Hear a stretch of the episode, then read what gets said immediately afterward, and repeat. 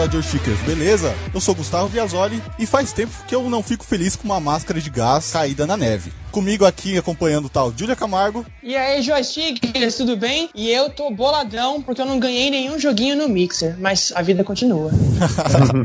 Herbert Viana tá com a gente também. E aí, galera, saudações da terra do pão de queijo, tudo bem com vocês? Olha aí, nosso mineiro, nosso mineiro. Estreando no nosso podcast também, Giovanni. Dá um oi, Giovanni. E aí, galera, tudo bem? Seguinte, eu quero esse Homem-Aranha aqui pra Xbox, hein? Olha aí, olha aí. Você já tem o Sunset Overdrive. É verdade, já tem Sunset, pô. E finalizando o nosso time de hoje, Caio. E aí, Caio? Saudações e abemos Metroid, finalmente. Olha aí, finalmente alguém que, que entende a Nintendo, né? Pra poder comentar no grupo. Esse grupo tava tão distante da Nintendo, o Caio chegou pra salvar. A gente tenta, né? Galera, como que tava a expectativa pra E3 desse ano? Bom, assim, como, como bom amante de PlayStation, né? Eu esperava bastante dessa, dessa conferência da, da Sony, né? Eu acho que eu e todo mundo tava esperando mais informações sobre o The Last of Us Part 2. Acabou não aparecendo ali no final das contas, né? Eu tava esperando também ver alguma coisa ali do, do Hellblade, mas uns dois dias antes da conferência ali, a Ninja Theory foi lá e já deu a data de lançamento, já colocou um trailer, tanto é que o jogo nem apareceu na conferência da, da Sony, né? Eu tava com, uma, com um hype muito alto, né? Pros jogos da conferência e pela situação, né? Que daí, quando nós formos falar de Sony, é, eu vou falar de como eu consegui assistir essa conferência. É, no final das contas, eu saí feliz, né? Porque tem bastante jogo novo aí chegando. Só que as minhas expectativas, assim, acabaram não sendo. Eu, eu saí meio. É, faltou alguma coisa. Cara, eu tava aguardando muito aí do outro lado, né? O lado verde da força da Microsoft aí, por ter o Xbox e tal. E da Ubi, cara, bem empolgado aí com o Far Cry 5, pra ver mais do, do Assassins. Uma pena aí que o Assassins acabou vazando muita coisa antes, né? Meio que estragou a surpresa aí, eu acho. Mas a Microsoft, eu achei que ela foi uma, uma conferência boa, porém em alguns momentos desequilibrada, assim. Teve um momento, é, um momento forte, momentos muito marcantes, e outros não tanto, né? Deu uma decaída, assim. Eu esperava um pouquinho mais da Uber, assim, mas acho que eles apresentaram bastante coisa bacana aí. Sim, sim. A questão de vazamento que sempre tem todo ano, esse ano em especial foi muito, né? Sim, sim. Mais de 50% dos jogos que foi apresentado já tinham sido vazado ou anunciado antes. É, no contexto geral, eu achei a- as duas maiores apresentações, que são a da Sony e da Microsoft, meio que broxantes. É, para mim, nenhuma das duas conseguiram superar as conferências que elas fizeram no ano passado. Da EA, eu já não esperava muita coisa, pelo desde quando eles é, resolveram fazer um evento separado, fora da E3, porque na verdade a EA não, não fez parte da E3, eles fizeram um evento próprio, EA Play, para pegar todo esse clima e tal. Então, desde quando eles adotaram esse modo de conferência, não me chama atenção. Da Bethesda, eu achei legal, apesar que eu também acho que a conferência do ano passado foi mais empolgante. E de saldo positivo, eu fiquei surpreso com a conferência da Ubisoft e da Nintendo. Sim, sim. Bom, eu tô com um misto de sentimentos. eu fiquei feliz com algumas coisas que eu já esperava aparecer, eu fiquei triste por não aparecer alguns jogos que eu queria ver, e também surpreso, né? A gente tem um console novo aí finalmente revelado, né? Um jogo que eu esperava muito ver, que é o Metroid. Finalmente foi dado alguma luz sobre esse jogo, né? E também alguns jogos que eu gostaria de ver que acabaram não aparecendo, como o novo projeto do Kojima, né? O Death Stranding. Mas foi, no geral, uma, uma boa experiência, assim. Foi um bom evento até agora, assim. Eu acho que a E3 esse ano, a gente sofreu muito com a questão da E3 do ano passado, que foi uma E3 incrível, tanto pra Sony quanto pra Microsoft. A Sony em especial, acho que teve, sinceramente pra mim, foi uma das melhores E3 que ela já fez. E a gente tava com a expectativa alta, né, de isso ser, isso ser superado. A E3 em geral, pra mim, foi boa, não foi mediana nem ruim como a internet, algumas pessoas dizem. Mas eu acho que, de acordo com o nosso cast de hoje, nosso bate-papo de hoje, a gente vai discutir mais disso e vai descobrir exatamente a opinião de cada um aqui pra saber realmente como foi essa E3, se ela foi boa, se ela foi ruim, beleza?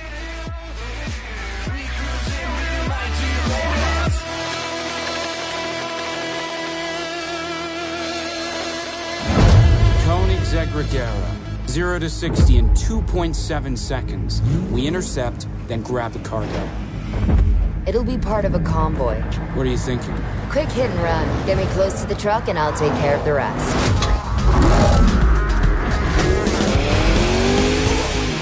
Dia 10, sábado, a gente teve a primeira conferência que foi da EA. A EA tá fora da E3, né? Tecnicamente ela não faz parte da, da E3 do show, mas ela resolveu fazer uma, uma apresentação à parte, bem próximo do onde acontece a E3, chamado EA Play. Não é isso, Herbert? Isso.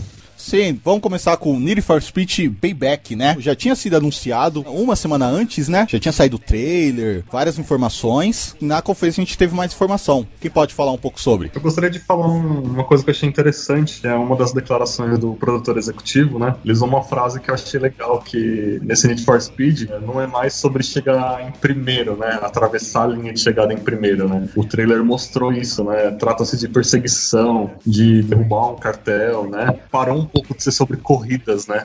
E vai ser um pouco mais sobre histórias dos personagens, né? É uma abordagem um tanto diferente. O pessoal até comentou que tem um pouco mais a ver com Velozes e Furiosos. Sim, o, trailer lembrou muito, cara. Lembrou muito. Principalmente o primeiro, que ainda tem uma perseguição com um caminhão lá, que eles vão roubar um conteúdo. A, a comparação é quase inevitável. É, até que eu fiz uma brincadeira assim, pra mim foi Fast and Furious Need for Speed Edition aquilo lá, porque é inevitável realmente você linkar. E você vê que a série meio que se encaminhou que nem o, o próprio filme, né? Se tratava muito de competição, de racha, de carro tunado e ter agora a questão de uma ação mais, mais intensa. Eu achei bem, bem interessante assim a proposta do jogo. O que eu vi do gameplay eu gostei ali. Só acho que tem muitas pausas durante a gameplay que eu não gostei que foi tipo câmera lenta, excessiva, tal. Sim, Isso sim. quebra o ritmo do jogo, sabe? Exato, eu concordo. Eu acho que quebra assim o ritmo. Tanto que na terceira vez você tá legal. Na décima vez você já encheu o saco e, tipo, já fica apertando Então. pra ir logo, pra tentar cortar aquela cena. É, pela pegada do jogo vai ter muita perseguição,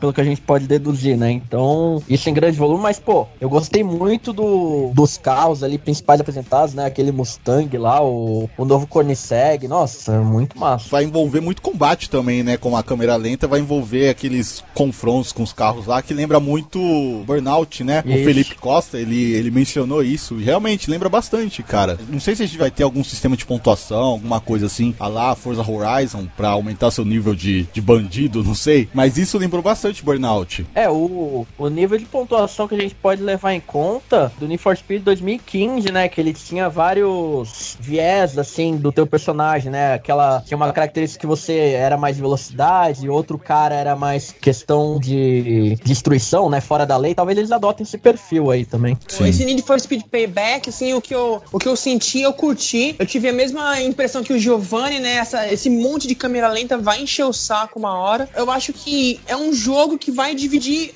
as opiniões, né? Então a gente já vê aí a galera que é purista de Need for Speed tocando pau no jogo, né? Que fazendo as comparações lá com Velozes e Furiosos e tudo mais. Porque tem aqueles caras que gostam do aspecto realmente das corridas, de chegar em primeiro. Sim. E agora tem essa questão de uma história mais, mais profunda. Quando nós falarmos mais de EA, nós vamos ver que é um negócio que agora tá permeando todos os jogos, né? Então o FIFA tá com esse modo história, NFL tá com esse esquema de, de história também. Ele tá também? Tá também. Sim, vai, vai virar agora The em 2018. O próprio jogo de basquete deles vai ter agora. Isso, vai ter também. O NBA Live vai ter modo história. Ah, legal. E isso vai dividir a galera. Eu acho assim que vai ter gente que vai achar muito legal e vai ter gente que vai torcer o nariz. É, até porque tinha uma parte da comunidade aí que tava é, especulando e aguardando por um Underground 3, né? Estava muito presente aí. Ah, assim, dessa questão de história, isso me chama atenção. No fato do FIFA, ele ter um modo história, isso me chama atenção. Eu não gosto de futebol, não gosto desses jogos de esporte, assim, não é a minha praia. Mas o fato de ter um modo história desse tipo, ele me chama atenção. Eu posso dar uma olhada diferente pro FIFA, não é só aquele jogo de futebol. É. E esse um modo história parecido com ne- nesse Need for Speed pode chamar mais atenção. Às vezes a pessoa acha, ah, Need for Speed é só apostar corrida mesmo, só chegar em primeiro, como o Caio falou, e, e pode dar uma visão diferente pra pessoa, né? Sim, Eu é, concordo. até essa parada do FIFA aí foi o que me, me fez jogar com vontade pela primeira vez jogo de futebol. Porque eu também não curto. Eu concordo com vocês, eu também não sou muito de esportes não, mas eu fui dar uma olhada no FIFA 17, o modo carreira, né, por assim dizer, esse, esse modo... É, A jornada. A jornada, eu fui ver qual que é. Eu tenho muita dificuldade, eu acho um pouco complexo os comandos, então acabei parando na metade, né, mas o fato de ter um modo história já me chamou atenção.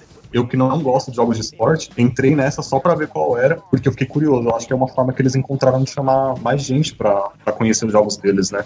Eu acho que é uma boa aposta, assim, da parte deles. O Herbert, Need for Speed. Olha, eu torço muito pra que a Ghost Games acerte no, no Need dessa vez, mas eu prefiro não criar expectativas pelo histórico recente da série. Vou confessar que entre ele, o The Crew 2 e o Forza Motorsport 7, que digamos que foram os três principais jogos de corrida da feira, o Need for Speed foi o que menos me chamou atenção. Mas eu torço que dê, que dê certo dessa vez, que a série volte a ter seus dias de glória, porque a gente tá precisando de mais jogos de corrida arcade com, com boa história, é, boa jogabilidade, que prenda realmente o jogador. Só de, pelo fato de já você conseguir jogar a campanha sem precisar estar tá conectado online, pra mim já é um ponto positivo, sabe? Mas eu, eu prefiro não criar nenhum tipo de hype pro jogo.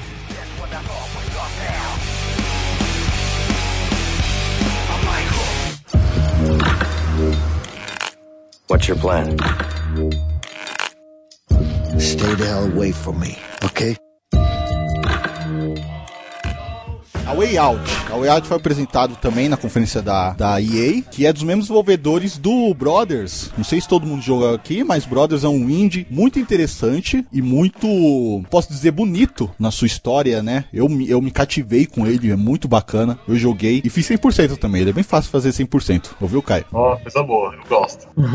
ele tem uma proposta muito interessante, né? Que é 100% cooperativo. É algo bastante corajoso até, né? De se fazer. Hoje é hoje os jogos que a gente tem, saiu do, do quadrado, né, da indústria. Sim. É uma outra coisa curiosa é que além de ser cooperativo, ele é split screen, né? Então você vê o que o cara que tá jogando contigo tá fazendo, onde ele tá. Sim. Muito interessante, eu gostei muito disso. O produtor do jogo, né, é, mexe com cinema, né? Então ele trazer essa visão do cinema pros videogames é bem interessante. É, na apresentação, né, a gente viu, por exemplo, enquanto um jogador tava podendo se movimentar, o outro tava numa cutscene, né? Então você pode ver o outro jogador, só que ele tá numa cutscene. Então é, é uma visão bastante diferente do que a gente tá acostumado a ver, né? É uma abordagem bastante diferente. Bem interessante. E é uma split screen dinâmica, né? Ela não é aquele negócio, tipo, meio a meio, a tela igual pros dois lados, dependendo do momento ali, ela, ela se reajusta. Eu achei isso daí muito, sim, muito bacana, sim. cara. E um cop inteligente, não, não somente um cop, tipo assim, você vai lá e faz junto, entende? Cada um que tá jogando, cada personagem vai ter uma relação com o mundo diferenciada e vai poder acessar lugares que o outro talvez não consiga, né? Eu acho que eles estão investindo muito na personalidade individual de cada personagem para poder realmente se complementarem e não ser um igual ao outro apenas, né? Sim, sim, porque como se passa numa prisão, cada detento tem uma, uma um setor diferente, né? Alguns ficam na cozinha, outros ficam na limpeza e tal. Isso pode colaborar com cada um ter uma área própria e tal. Eu achei isso muito interessante. Sim, é um jogo que promete aí.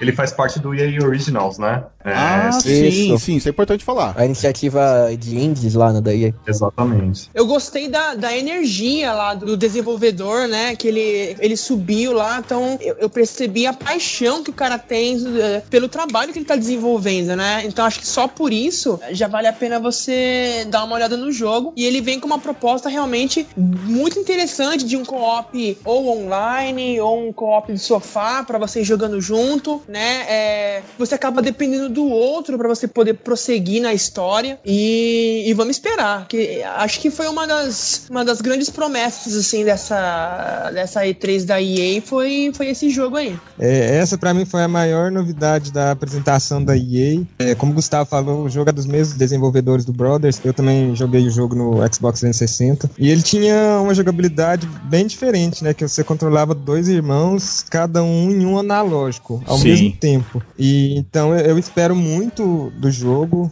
É, se a gente for pegar esse programa da EA, ano passado saiu um, um Revel, né? Que é um, aquele jogo, aquele bonequinho de lã vermelho, que o jogo, jogo é sensacional. Bom. Eu gostei bastante. E é engraçado, né? Que a EA é uma, uma das grandes produtoras e, pelo menos para mim, ultimamente, os jogos indies que ela tá apoiando estão chamando mais atenção do que os principais lançamentos, os títulos grandes dela. É verdade. Acho que esse é o que é o quesito dessa geração, né? Muitos jogos indies menores, que não são AAA, têm chamado mais atenção do que os próprias franquias maiores. É, porque os indies acabam, tipo assim, parte tem muitos indies que voltam, né, aquela parada de nostalgia, e tem outros indies que, cara, se reinventam a arquitetura dos jogos, né, a construção. E a EA aí a gente vê que ela tem muito mais potencial para se diferenciar perante outros, por exemplo, a Ubisoft, porque a EA antes de produtora ela é uma publisher, né? Assim, você vê, tem vários exemplos aí, Dead Space, não é ela que produz, o Crysis não é ela que produz, ela funciona muito, muito como publisher, né? Ao contrário da Ubisoft, aí que a gente vê que ela é produtora e a própria publisher, né? Sim, então acho sim. que a EA pode muito mais explorar isso do que as outras desenvolvedoras por conta dessa característica dela.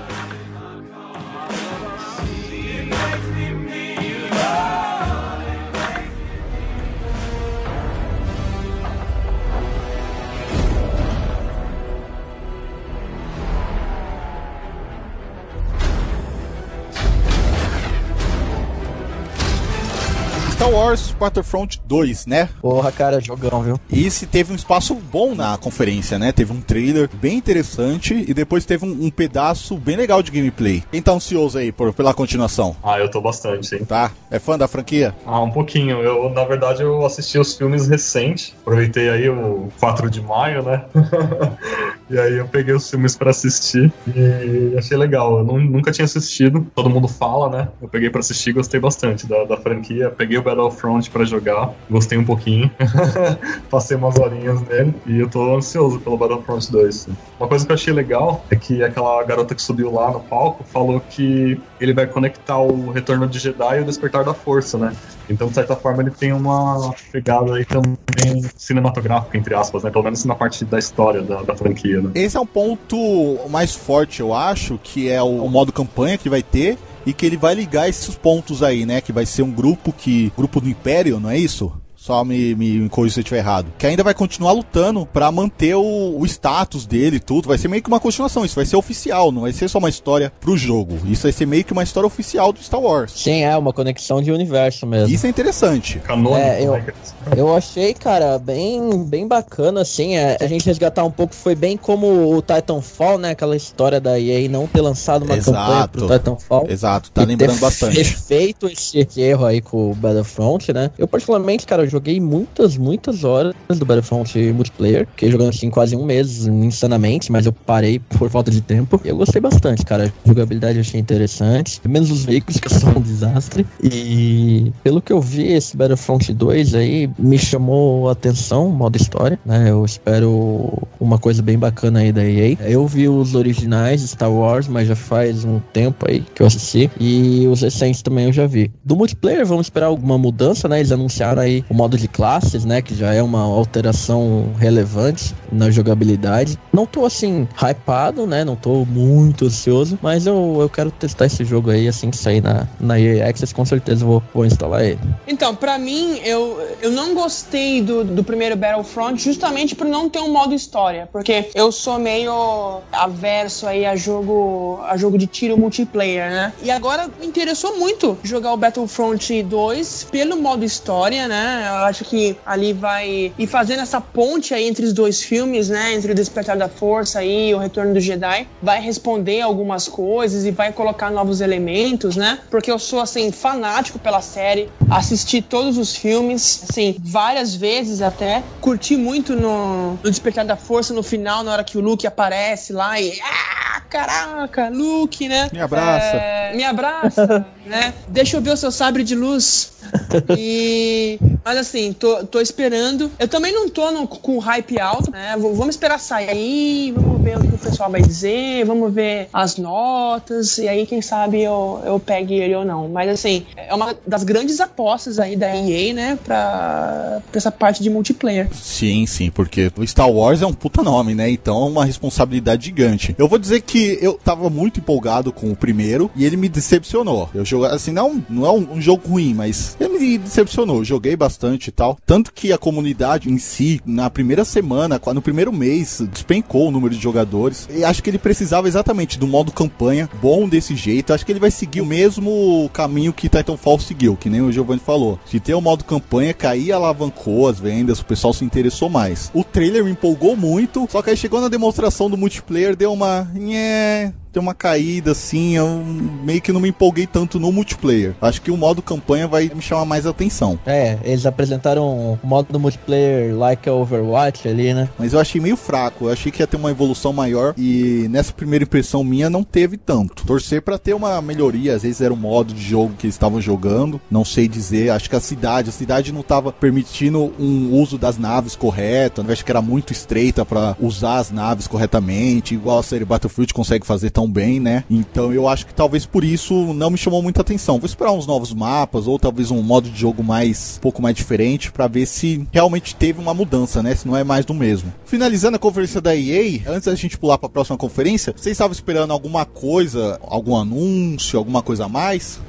Não, não, eu não. Não tinha nada, nenhuma esperança, assim, nada, nada normal da EA. Porque até que meio que já sabe o que vai rolar sempre, né? Então é sempre um FIFA, NFL, um NBA Live, um NHL ali também. Atualização, né, dos jogos de esporte sempre vai ter. É. Na próxima a gente já sabe que vai ter o 19, depois o 20, sim. e vai seguindo, sim. Eu, particularmente, nunca assisto as conferências aí da EA, porque é justamente o que o Julian falou, né? A gente já sabe o que vai sair. E eles sempre focam muito no esporte. Sempre, sempre. Até porque é algo que é bem mais forte lá nos Estados Unidos, no mercado deles, né? Aqui no Brasil que a gente tem um consumo diferenciado, né? Porque são muitos esportes característicos americanos, né? É, tirando no futebol aí. É, só o FIFA, né? Que realmente tem uma força aqui. Os demais não tem tanto. É, eu nunca espero muito. A única coisa que eu fiquei ligado foi para aguardar a gameplay do novo Need for Speed, mas aquilo lá, cara, eu só vou realmente ficar empolgado com alguma conferência da EA quando sai rumor aí de um Dead Space 4, porque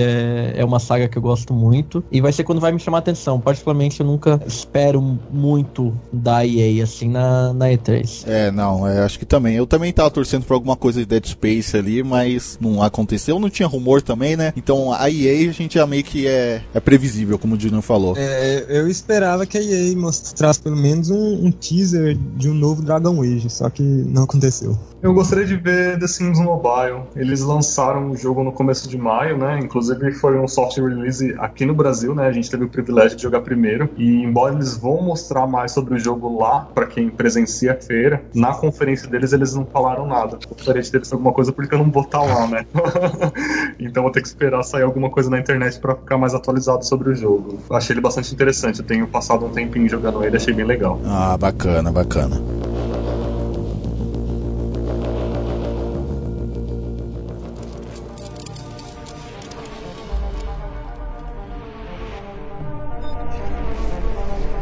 Microsoft mudou a data da conferência dela, era sempre numa segunda-feira, né? E ela mudou e fez agora no domingo. E aí domingo a gente teve a conferência da Microsoft que tava muito esperada, né? O pessoal tava muito empolgado com a conferência porque a gente já tinha certeza do Scorpion, já sabia que ele ia lançar no final do ano, então a gente queria saber o que exatamente a gente ia ter junto com o console. E a Microsoft começou exatamente com o Scorpion que apresentou o, o, nome oficial dele. Que era, qual era o nome oficial, Julia?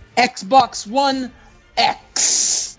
X. Eu preferi Scorpion, mas tudo bem, né? O começo da conferência, assim, eles só mostraram, né, o design do Xbox One X eles não entraram muito em detalhe de especificação e, e, tudo mais. E foi assim, rápido, certeiro, tipo, com os dois pés no peito, foram lá, tá aqui o nosso console novo, Xbox One X, e foi isso, e depois eles começaram a falar dos jogos. Sim, acho que foi certeiro mesmo, porque o Phil Spencer já tinha falado que queria focar em jogos, e perdeu um tempo da conferência para falar de configuração do console, um monte de, de informação mais técnica, para mim, sinceramente, ia ser uma perca de tempo, porque é interessante sim, saber que um console é poderoso, mas, pô, pegar o tempo da conferência que é tão precioso assim, uma vez por ano só, pra ficar falando de configuração do console, sinceramente não ia rolar. É, e todo mundo já sabia, né, cara, como era a configuração dele. É, ela fez exatamente, ela divulgou antes para poder tirar da E3. Eu achei isso interessante, gostei. Algo que eu achei muito bacana, que eu não tinha reparado, mas eu fui ver, é que ele é menor, inclusive, do que o próprio Xbox S, cara. Ficou muito compacto. O Xbox One X é o menor Xbox já produzido pela Microsoft. Nossa.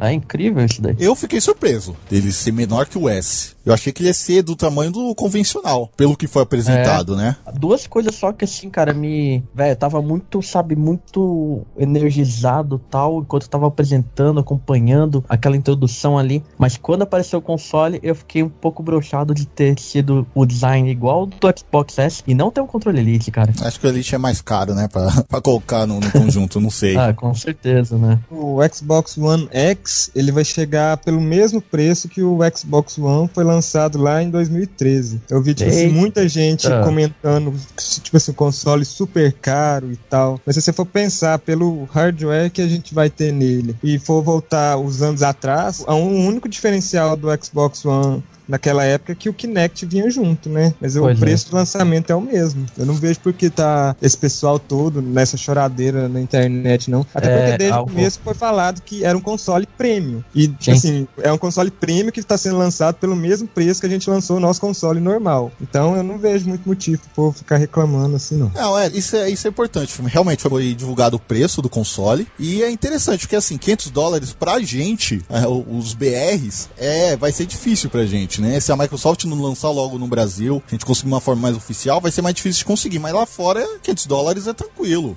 Eles vão lançar, Gustavo, já foi confirmado. É, o Phil Spencer mesmo afirmou logo após a conferência, acho que é entrevista pra UOL, eu não lembro agora, pro Tech Mundo, não sei. Ele falou que ah, a gente teve dificuldade com o Xbox S, né? Até hoje a gente não conseguiu lançar de forma oficial no Brasil, mas eu vou. Isso não é a palavra do Phil Spencer. A gente já tá em contato com o governo do Brasil pra poder lançar o mais próximo possível junto com os Estados Unidos aqui a gente quer colocar no mercado de forma bastante ágil esse console. Ah, é, agora tá interessante, agora tá interessante, porque É, o, então. o S não saiu, né? O S não saiu e eu fiquei com Não. medo de levar um ano pra sair. O S agora que ele vai sair, agora que foi anunciado que realmente ele vai sair no Brasil oficialmente. Então, se fosse demorar ao mesmo tempo, pô, aí ia ficar muito difícil de conseguir. Se a gente conseguir o console por 2100, que tinha chegado o- a versão tradicional aqui no Brasil, mais ou menos, 2300, É, foi nessa faixa. foi nessa faixa, né? Eu acho que tá, pelo console que tá sendo apresentado, é, tá, tá ok. Acho que tá É, ok, acho que tá já um, vale a bom pena. preço. E, e esse era o preço oficial da Microsoft, né? Que na, nos varejistas a gente, a gente encontrava o console mais barato. Sim, sim. O, o preço, assim, não me assustou. Eu fiquei com medo de ser mais caro ainda. Mas ele tá. É. O preço tá bem legal. Eu gostei. É, só mais um comentário sobre o console, é que na conferência eles falaram que para aquelas pessoas que não têm uma TV 4K, o Xbox One X ele vai entregar uma resolução Full HD melhor do que os Xbox One normal que a gente já tem no, no mercado.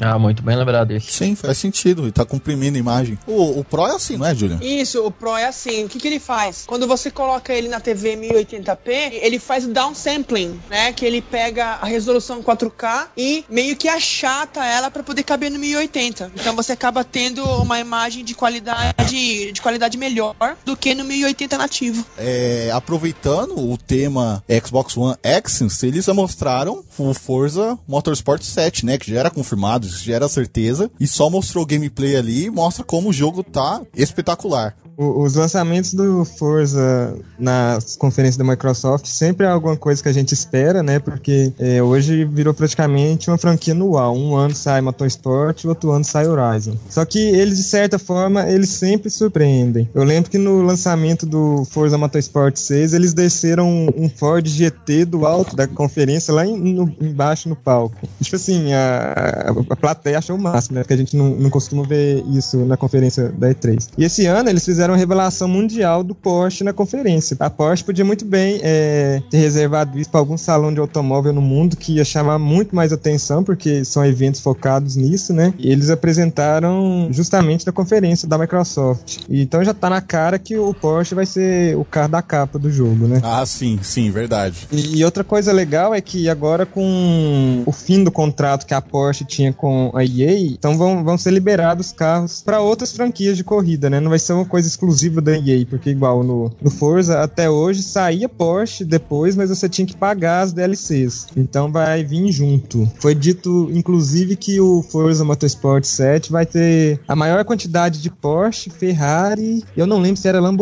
a terceira marca, já vista em qualquer tipo de game de corrida que já foi lançado até hoje. É, eles estão prometendo aí mais de 700 carros. Mais de 700. E, e só um Cara. comentário que eu queria fazer, que eu, eu li uma reportagem hoje num site bem grande de games aqui no Brasil, tipo assim, criticando a falta de inovação do jogo. E, e eu desci nos comentários pra ver o que, que o povo tava falando, foi mais ou menos o que, que eu imaginei. Todo mundo criticando a reportagem que foi feita. É, porque primeiro que o Forza Motorsport 7 é um jogo focado em simulação. Então você não tem que ficar querendo história, é, jogabilidade, essas coisas, até que certo ponto pode ser exigido. Mas eu acho que hoje a franquia Forza atingiu um patamar de qualidade que você não tem muito que evoluir a não ser adicionar carros, pistas, igual tem no Forza Motorsport 6, é, assim, pequenos detalhes da história automobilística que de certa forma traz uma cultura para quem é fã do, do estilo de jogo. E resolução, porque eu joguei o Forza Motorsport 3, o 4, não joguei o 5 e joguei o 6. E desde a época do Forza Motorsport 3, o jogo já impressionava graficamente no Xbox 360. Então, é, de uns tempos para cá, a, a maior novidade na franquia foi realmente a adição de pistas, carros e o gráfico. Porque é, em questão de, da jogabilidade, principalmente agora na nova geração, tá muito mais acessível. Não tá aquele tipo de jogo que é focado mais em simulação. Você consegue fazer todos os tipos de ajuste e deixar o Motorsport 6 super arcade, igual a gente tem no, agora na franquia Horizon, que você consegue deixar o jogo mais simulador. Então o pessoal fica querendo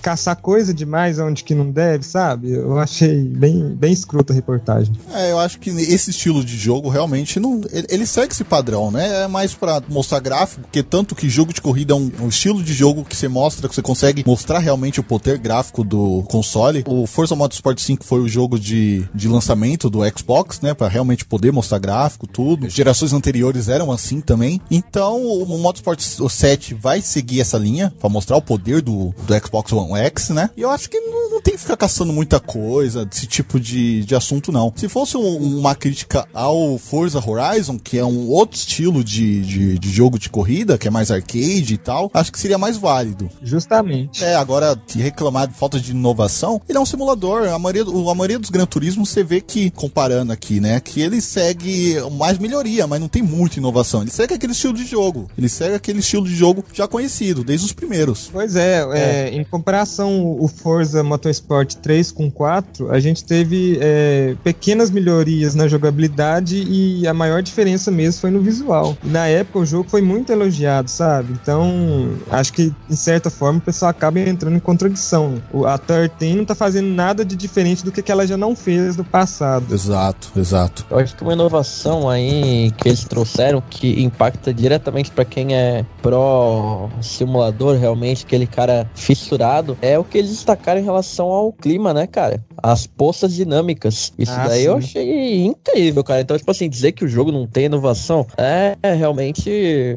um absurdo, né? Porque essa questão aí das poças dinâmicas, do clima dinâmico mais presente, eu achei incrível, né? Que eles reforçaram muito essa questão da, da mudança de, de clima, né? Da mudança de, de céu mais suave, assim, né? Você perceber as vários estágios. Eu achei muito, muito bacana. Realmente teve uma inovação que é importante na jogabilidade de quem é pro simulador, sabe? É, é... Essas poças, ela, elas, na verdade, elas já existiam no, no 6, sabe? Sim, é, mas já... não, é, não dessa não forma. Não da forma que tá agora. É, elas eram fixas, né? Não, depende. É, elas iam de acordo com, com o nível da pista e é, realmente com, afetava com, com, a, a, é. jogabilidade. sim, o diferencial que eles falaram agora é que assim, quando um carro passa por cima, a poça altera. Uhum. Ah, bacana. Isso daí eu acho que foi um, um aprimoramento, um aprimoramento do que já havia, né? E, cara, em relação ao resto da apresentação, mano, é. Eu, eu fui a loucura. Eu, eu pirei quando os caras anunciaram aquele Porsche. Eu pirei, cara. Mano,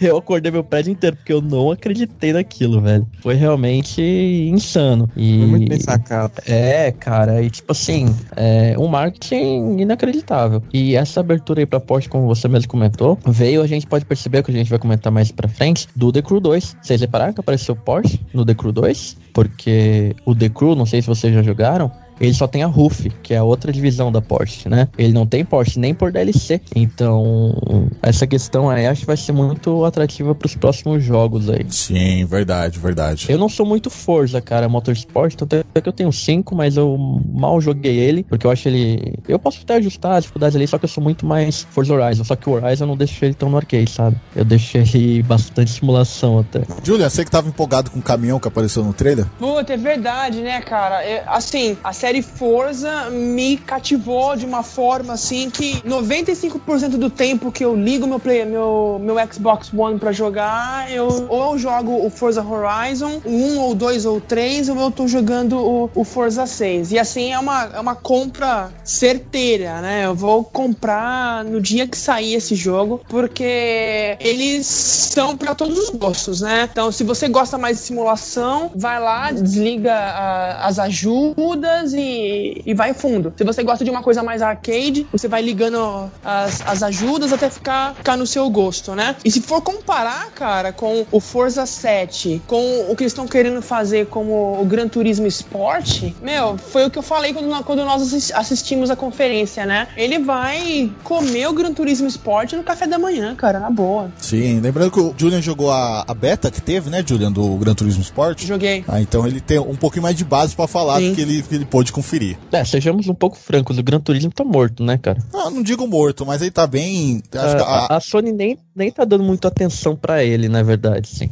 Ele é um jogo de nicho, cara. Jogo de nicho é assim. É. E a gente voltar aí uns anos o Gran Turismo antigamente era o que o Horizon é hoje, né? Eu era apaixonado por Gran Turismo, cara. O PS1 vivia nele. Gran Turismo 2. É, ele era referência do mercado. Sim, sim. E em seguida tivemos uma surpresa. Isso eu não tava esperando. Eu não vi rumor sobre isso. Que foi uma sequência de metrô. Exodus, né? Isso, isso cara. Isso, isso foi uma surpresa. Isso aí, eu vi aquela máscara, eu tava com o Julian, né? A gente assistiu a conferência junto lá na casa dele e a gente já gritou na hora: metrô, metrô, porque quem jogou o, o primeiro jogo me cativou. Eu zerei o primeiro jogo no PC e é muito, muito, muito bom. Acho que foi da Microsoft, acho que foi a melhor coisa para mim, sinceramente. Cara, eu também, eu zerei o primeiro, eu zerei o segundo, até que recentemente comprei o remaster aí no meu Xbox One. Cara, eu não, não esperava esperava. Foi inacreditável. Assim que apareceu, tipo, o primeiro frame ali, eu reconheci na hora que é metrô, porque é uma, uma construção gráfica, uma atmosfera que é, não existe em nenhum outro jogo. E, cara, eu gostei demais desse gameplay. Me surpreendeu, me chamou atenção. Com certeza, pré-venda, cara. Porque é um jogo que é, é insano, é inacreditável esse jogo. Ah, eu, eu vou, vou aproveitar aqui. Sobre o gameplay, foi uma coisa que eu mencionei na hora, que tava aparecendo um gameplay. Não parecia muito gameplay, parecia quase um, um Cinemagic, de tão fluido, de tão perfeito que tava. Aí o pessoal mencionou por falta das informações, né? Que a gente não tinha informação da munição e tal. Esse tipo de coisa pode me, me influenciar um pouco, mas o gameplay tava muito bonito. Tava tanto que se, se rolar um downgrade ali, eu não vou ficar surpreso. É, cara, pô, se você for ver, teve uma hora ali que eu percebi, aquela hora lá que ele fecha a porta na cara do, do monstro ali. Cara, você viu, não sei se você reparou na vivacidade do olho do bicho, meu, inacreditável. Sim, sim. Pelo que a gente tem hoje no mercado, tava surpreendente aquilo aquilo, cara. E devia estar tá em 4K, né? Sim, sim, provavelmente. Acho que tudo que, que foi apresentado na Microsoft estava rodando em 4K, se não muito próximo. Cara, também acho que a nossa emoção, né, Gustavo, quando a gente começamos a ver ali no, no o trailer, a gameplay e tudo mais, quando a gente percebeu que era metrô, né, porque a gente, os dois jogos são, assim, muito bons, são jogos de tiro aí focados em história, né? Sim, sim. E também curti muito, gostei demais e tô esperando ansiosamente aí ele, ele sair pra gente poder conferir esse, essa maravilha aí. Uma, coisa que eu, me chamou muito atenção, cara, que eu acho que vai ser incrível, que voltou a ser um pouquinho de moda até agora, que é a questão de arco e flecha barra besta, né? Nossa, aquela arma lá que ele usou, cara. E aí tem os dardos, né, de atordoante e tal, né, para deixar o bicho meio assim, meio abatido, né? Eu achei muito interessante aquela besta ali, viu?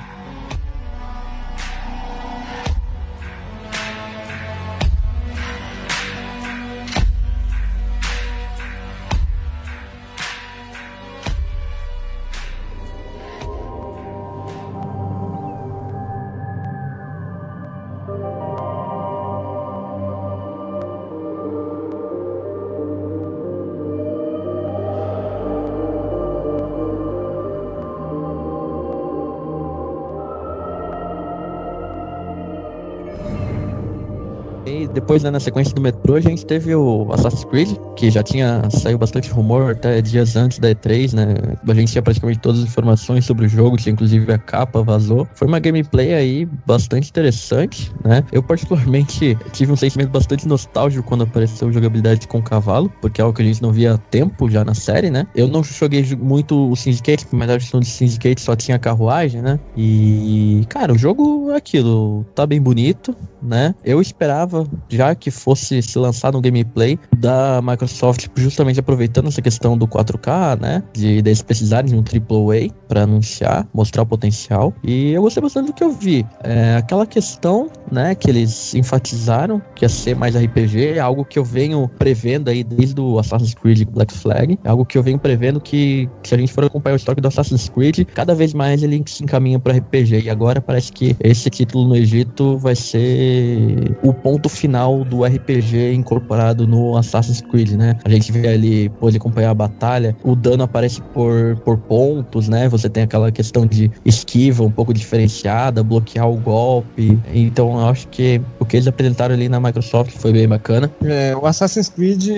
que nem o pessoal é, falou, foi meio sem graça porque vazou a, as coisas antes, né? Vazou a capa do jogo, vazou o cenário do jogo. É, mas é, mesmo assim eu fiquei surpreso com o jogo. Me chamou bastante atenção. A jogabilidade, a, as novidades, aquela águia, ou falcão, eu não, não sei, aquele pássaro lá, que você consegue ter uma visão de cima. Eu achei bacana, foi uma edição a mais pro, pro gameplay. Aquela pomba, né? É, o, a Ubisoft, cara, sai rumor da Ubisoft, é certeza praticamente, cara. Todos os Assassin's Creed vazaram alguma coisa, a gente já sabia praticamente tudo. O Origins não era diferente, né? A gente já tinha certeza praticamente. Era só a Ubisoft confirmar, mas praticamente o resto era, era tudo certeza. Tinha saído o logo, tinha saído já o personagem, o tema, tudo. Já só falta ter saído quase o final do jogo. O que, que ia acontecer? Daqui a pouco vaza uma demo aí. Ah, Sem dúvida. Mas ele realmente impressionou e o RPG agora tá definido, né? Se a gente vê no gameplay que ele já vai lá e pega um arco melhor, que já é, já tem uns atributos melhores. Então, eu, eu gostei, realmente, eu gostei do que foi mostrado ali naquele gameplay. Então, é. Eu vou ser o, vou ser o chatão, né? Eu, eu não gostei da, da, da temática, da localização. A galera gostou, assim, porque meio que voltou um pouco às raízes aí, né? A questão dos elementos de RPG vai dar uma renovada aí no, no, no que é Assassin's Creed, né? Mas eu não curto muito essa, essa ambientação mais. mais seca, sabe? Por exemplo, eu tô, eu tô curtindo demais, demais mesmo o Assassin's Creed, o Syndicate. Então eu tô jogando demais o Syndicate, justamente porque o contexto histórico do jogo é para mim é mais é mais atraente. Usar as carruagens, você usar arma de fogo ali, né? O rope launcher lá, que você consegue subir pelos prédios mais rápido e tal, uma coisa mais mais moderna com mais tecnologia é o que eu mais gosto, sim. Então é um jogo que eu não vou comprar, eu não vou não vou, não vou chegar muito perto não. É, a gente até brincou, né, que o que, que o cara vai escalar? Como ele vai escalar aquela pirâmide? Porque não tem quase construções e tal pra gente utilizar tanto parkour, que é o, um ponto forte da série, né? Um, um ponto famoso da série. É, de fato, não tinha pensado nisso, é verdade. Vai ser, vai ser algo bem próximo do, do primeiro Assassin's Creed, eu acho, nesse quesito parkour. aí. Sim, sim. Então, é, o, o Origins é o que mais se aproxima do Assassin's Creed 1, né? É. Até porque tem, tem uma questão ali que parece que estão. O pessoal que tá comentando aí que pode ser o surgimento da,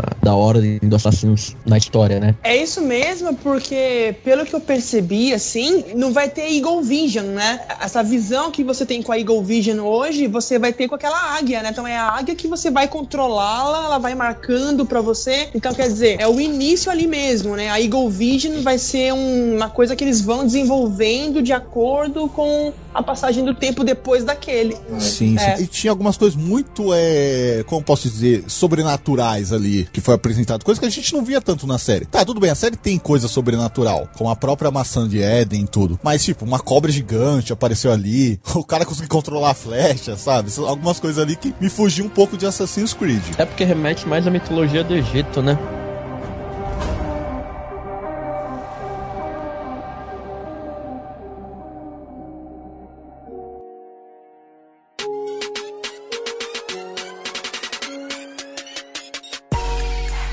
Ponto interessante que aconteceu na, na feira foi o anúncio do Minecraft em 4K, né? Que acabou gerando várias piadas na internet. Mas um, um ponto interessante foi apresentado foi a possibilidade de jogar com diversos consoles, né? O crossplay com PCs e o Nintendo Switch. Isso foi um ponto interessante. E mobile também. Mobile Isso. também? Mobile também. Minecraft pode ser um, um jogo que muitas pessoas é, menosprezam e tudo, mas ele é um bom jogo para poder testar esse tipo de coisa. E a gente vai poder ver agora como isso vai acontecer de fato. Um crossplay com o Nintendo Switch me chamou atenção. É, também. Eu acho engraçado porque a Nintendo sempre foi um, uma empresa muito conservadora nesse ponto, né? Sim, muito fechada, né? É isso. No Splatoon pro Wii U, é um jogo que exige comunicação e não tem nenhum chat por voz no, dentro do próprio game. E você vê a Nintendo tá abrindo portas assim, igual no Rocket League, quando a gente for falar da conferência da Nintendo, vai ser outro game também que vai ser. O pessoal do Switch vai conseguir jogar com outras plataformas. É uma coisa legal, é você ver a evolução. E por outro lado, é uma coisa chata porque a Sony é, agora ficou sozinha, né? Foi a única que, que não cedeu. Eles vieram com um comentário super esquisito,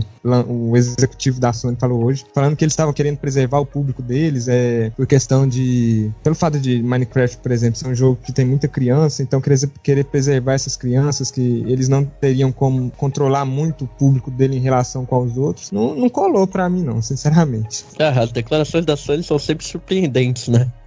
Tanto pra EA Access, cross-plataforma, pra tudo.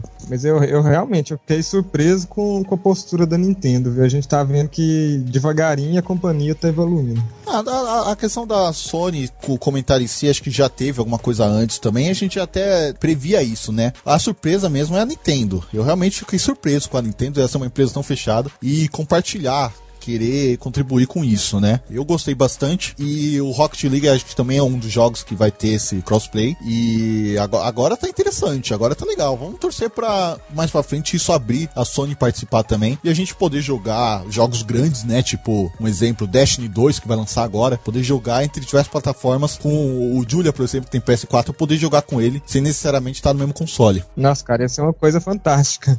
Isso é um sonho que realmente eu quero. Acho que seria o sonho de qualquer gamer hoje hoje. Vamos torcer, vamos torcer.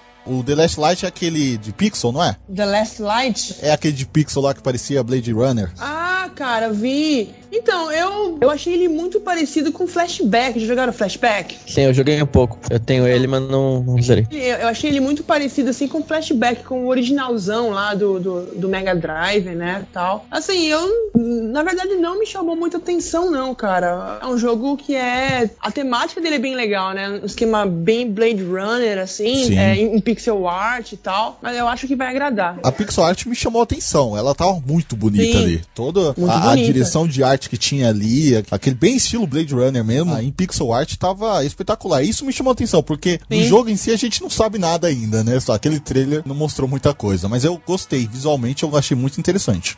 Um dos idealizadores do projeto foi entrevistado na PC Game Show, né? Então ele falou algumas coisas que eu achei bem interessantes sobre o jogo, aumentou ainda mais a minha expectativa sobre ele. Ele tem mesmo essa pegada Blade Runner, né? É um cyberpunk, uma aparência bem peculiar, né? Esse pixel art aí. E uma das coisas legais que eu achei que o, o rapaz falou, esqueci o nome dele, mas ele é um francês, né? Eles fizeram esse jogo numa Game Jam lá em 2014 e agora eles vão dar andamento no projeto. Ele vai ter elementos de plataforma, elementos de puzzle. Nos puzzles, por exemplo, ele disse que esses ambientes serão afetados pelo tempo. Por exemplo, você chega num lugar e dependendo do horário que você for, se for à noite, por exemplo, ele pode estar melhor vigiado do que se você for de dia. Então, a forma como você joga vai também influenciar, né? Se você escolhe fazer uma missão num determinado horário, você pode ter mais facilidade ou mais dificuldade em resolver o problema. Eu achei isso muito interessante. Eu não sei como eles vão usar essa noção de tempo, né? Se vai ser tempo real ou se vai ter um tempo em game, né? Que você vai ter que esperar.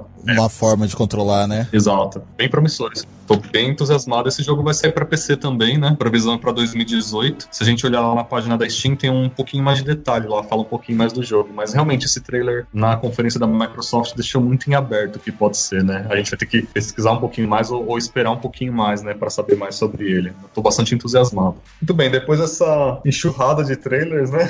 a gente veio para Sea of Thieves com um gameplay bem detalhado detalhado, já uma previsão de lançamento no começo de 2018, sendo um exclusivo Play Anywhere, né, para Xbox e Windows 10. Muita coisa que a gente não sabia ainda, né? Pelo menos eu que não joguei, é, o beta não sabia como vai ser a interação com outros jogadores, né? O combate com outros jogadores e quão vulnerável você pode ser também, né? A gente viu que o personagem principal acabou sendo deixado para trás, por assim dizer, pelos outros, né? Então você pode tanto contar com quem tá jogando contigo, como ser traído por eles, né? Vai ser bem interessante ver como as pessoas vão se relacionar nesse jogo, né? Sim, sim. Eu joguei a beta que, que rolou, a alfa, na verdade, que rolou. Ainda tá rolando algumas sessões, mas eu joguei a primeira vez, consegui um grupo de, de jogadores. Foi muito legal, foi muito divertido. Mas ele é um jogo de cooperação. Ele é totalmente de cooperação. Você não consegue fazer as coisas sozinho e não vai conseguir fazer sem. Você vai conseguir fazer sem comunicação, mas vai ser uma dor de cabeça, vai ficar chato. É um jogo de comunicação e cooperação total. Aquilo que é mostrado na gameplay é o que foi apresentado na alfa, só que aquela gameplay tava espetacularmente linda. Não foi isso que foi o que eu, que eu joguei, não. Eu fiquei surpreso até, que so, sofreu um upgrade muito grande ali que eu fiquei surpreso. Fiquei bem surpreso. Tô torcendo para o resultado final ser esse. É, cara, eu... de bugs, né? Sim, a, a, gameplay do ano passado, se vocês derem uma olhada e comparar com essa, você vai ver que é quase outro jogo. A, a coisa que mais me chamava atenção na beta era o, a água. A movimentação da água sempre foi muito bonita, você ficava um pouco aberto com, com ela. Mas o resto, assim, questão gráfica, tudo era ok, assim, não era coisa de geração passada e tal, ele era, assim, aceitável. Agora, o que foi apresentado nessa conferência, eu fiquei muito surpreso. Porque eu joguei, né? Então eu vi ali, eu, nossa, tá, tá esquisito, tá muito bonito isso, tá muito bonito. Tanto que eu achei que era alguma, uma gameplay montada e tudo mais. Mas falaram que é uma gameplay rodando nativo, né? Então torcer pra ser um upgrade mesmo. Se for um upgrade, será muito bem-vindo. É, cara, vamos combinar montar um grupo aí pra bora jogar. Não, ele tem um potencial muito grande, cara. Ele tem um potencial muito grande. É, é um jogo que eu vejo um potencial muito, muito grande pra YouTube, cara. Sabe por quê? Justamente pelo modelo ali que foi apresentado a gameplay, por exemplo, o pessoal criar narrativa, uns vídeos diferenciados, assim, como se fosse realmente história, sabe? Eu acho que é um, um jogo aí que, eu, que me chamou a atenção desde o ano passado, que eu achei uma proposta muito interessante, é um visual bastante bonito, promete ser bastante divertido aí, o jogo promete ter uma interação bacana e como você mesmo falou, tem que ter aquela comunicação, senão vai ser um jogo impossível de você conseguir desenvolver uma, uma diversão, conseguir desenvolver uma jogabilidade bacana com ele. Com certeza vou ficar de olho, gostei muito do que eu vi durante a E3. Pô, cara, eu achei é, o conceito do jogo é bem legal, bem interessante, né? Essa de, de cooperação ali. Pô, pirata, cara. Pirata. Tudo fica melhor com pirata, amigo, né? Então, é, é, filme de romance chato, põe pirata que fica legal. É filme de zumbi, põe pirata que fica da hora. Um Assassin's Creed meio chato, coloca pirata que fica bom. Pô, Black Flag, cara. Black Flag. Exatamente. Então, eu achei muito interessante, né? Toda a, a a dinâmica ali, né, do, do trailer que eles mostraram, da, da, partida que eles mostraram ali. Aquela primeira vez que eles mostraram na E3 do ano passado, eu achei muito forçado tudo ali. Mas agora, com a, tá um jogo bem mais polido, assim, né? Interessante, Sim. acho que vai ser legal montar a galera pra juntar o pessoal pra poder jogar e pra poder pilhar aí os sete mares. Vai, vai ser muito divertido. Ah, agora eu que vou ser o chato, né? É, eu até hoje eu não, eu não consegui ver alguma coisa assim que me, me chamasse a atenção no jogo, sabe? Eu, eu torço pra que quando saia me surpreenda, mas não, não é uma coisa que eu nem cogito comprar, não. Eu acho que eu compartilho um pouquinho da opinião do Herbert, porque eu achei que ele tem um, um, uma pegada assim muito informal. Não sei se é informal a palavra certa, mas ele é bem descontraidão, ele faz piada de si mesmo, né? A gente viu o narrador lá no, na apresentação da gameplay fazendo brincadeira assim sempre. E eu não pude deixar de, de continuar tendo essa sensação depois que eu vi o Skull and Bones da Ubisoft, né? Um jogo também de pirata, que talvez a gente consiga falar um pouco melhor é, lá na conferência deles, né? Mas que eu achei muito mais sério, muito mais intenso, é, tentou retratar muito melhor a, a vida, né, de um pirata, a rotina de um pirata, alguma coisa assim. Eu acho que o Sea of Thieves tenta ser bem fantasioso mesmo, assim, né? Enquanto o Skull Bones é bem, bem mais real. Então, talvez para mim seria legal se tivesse um, um, jogo com esses dois elementos, né, agrupados, essa exploração que o Sea of Thieves traz, que para mim é a coisa mais interessante, essa comunicação, encontrar o tesouro, essas coisas assim, e essa estratégia que o Skull Bones traz, essa aparência que o Skull Bones traz de, de ser mais real e, e, você contar com as outras pessoas é, controlando um barco, é, eu acho que para mim talvez um pouquinho disso no Sea of Thieves. Eu acho que o Sea of Thieves tá bem, bem informal. Eu não consegui encontrar uma palavra melhor. Eu acho que seria Casual? essa. Seria um casual? Boa, boa definição. Bem casual. Eu, eu acho que a gente pode dizer que ele é um meio que nessa parte de jogabilidade casual, um Minecraft dos Mario. É, um pouco, um pouco. Ele envolve cooperação também, porque não foi mostrado muito nesse gameplay, que é o fato de a gente precisar do navegador, né? Que ele vai ficar direcionando o navio. Só que você precisa de alguém pra mover as velas, precisa de alguém pra erguer âncora, olhar o mapa. Mas é isso que não foi mostrado nesse gameplay. Foi mostrado os anteriores do, do ano passado e, e antes também, que é um negócio legal. É bem, bem bacana também. Isso a gente usou muito na, na alfa que teve. Ah, olha só, talvez se eu tivesse visto essas coisas eu teria uma outra opinião, né? Eu tô baseando a minha opinião no que eu vi nessa E3, né? Do que eu já tinha lido antes. Eu não sei, eu acho que eu não. Sim. Talvez a, a- talvez a própria aparência do jogo tenha me afastado um pouco, né? Esse visual um pouco mais, não sei se é infantilizado, né? A palavra, mas ele Cartoon, é bem. né? Bem meio É, cartunesco. mais ou menos isso. É, eu acho que ele me deu uma afastada, talvez por causa disso. Eu acho uma proposta legal saber, agora, é, pelo que você falou, né, que tem essa necessidade né, de cada um estar controlando alguma coisa para o navio poder é, se deslocar tranquilamente. Eu acho que isso é um elemento muito bom. Uma das coisas que eu mais gosto nesses jogos cooperativos, quanto você precisa da outra pessoa fazendo uma tarefa específica, né? Que você não consegue fazer ao mesmo tempo que ela, né? Um tem que estar lá no timão, o outro tem que estar na vela, sei lá, esse tipo de coisa, né? O outro cuidando da âncora. Eu acho isso muito importante. Quando você dá um papel que só um personagem pode cumprir enquanto o outro tá fazendo outra coisa, isso já me chama muita atenção. Talvez o que tenha me afastado um pouquinho do jogo seja isso que eu falei, né? A aparência dele e o quão casual ele se mostrou. Parece que a sensação que eu tenho é que você não precisa levar muito a sério, assim. Tipo, você pode fazer as coisas de qualquer jeito que vai dar certo, sabe? Talvez nem seja isso, mas é a impressão que eu tive pela forma como ele me foi mostrado até agora.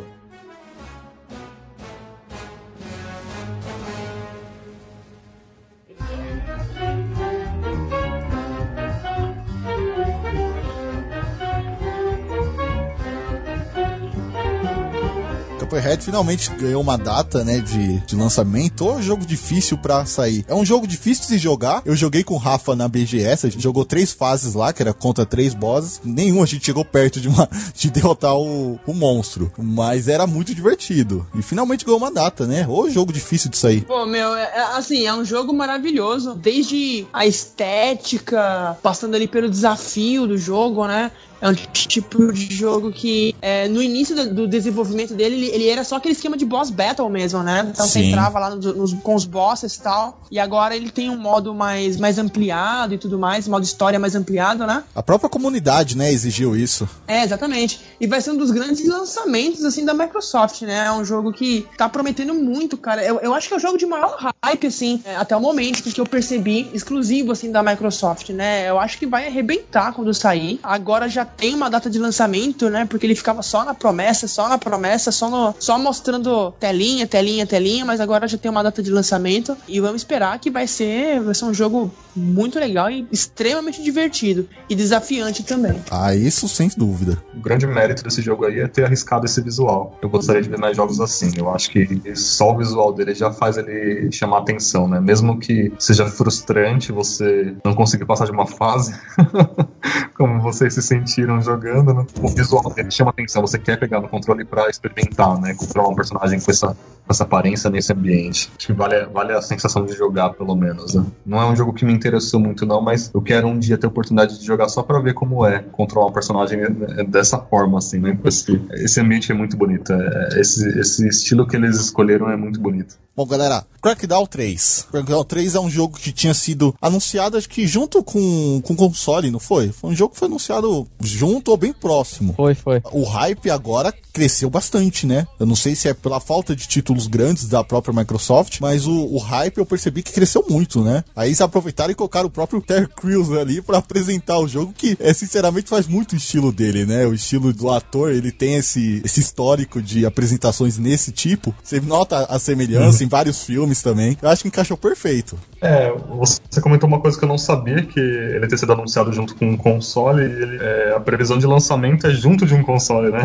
Ele vai sair dia 7 de novembro, que, coincidentemente ou não, é a mesma data de lançamento do Xbox One X, né? Nossa, verdade. É um jogo que vai sair junto com o console, né? Exato, 7 de novembro. É um jogo aí que me chamou a atenção desde o primeiro anúncio dele. Algo bastante diferente. Eu achei muito bacana ali a proposta de destruição de cenário dele, né? E como você falou, terem colocado o Terry Crews ali foi realmente coube muito bem e faz bastante o, o estilo dele ali. Vamos esperar para quando o jogo sair, como que vai ser a jogabilidade dele.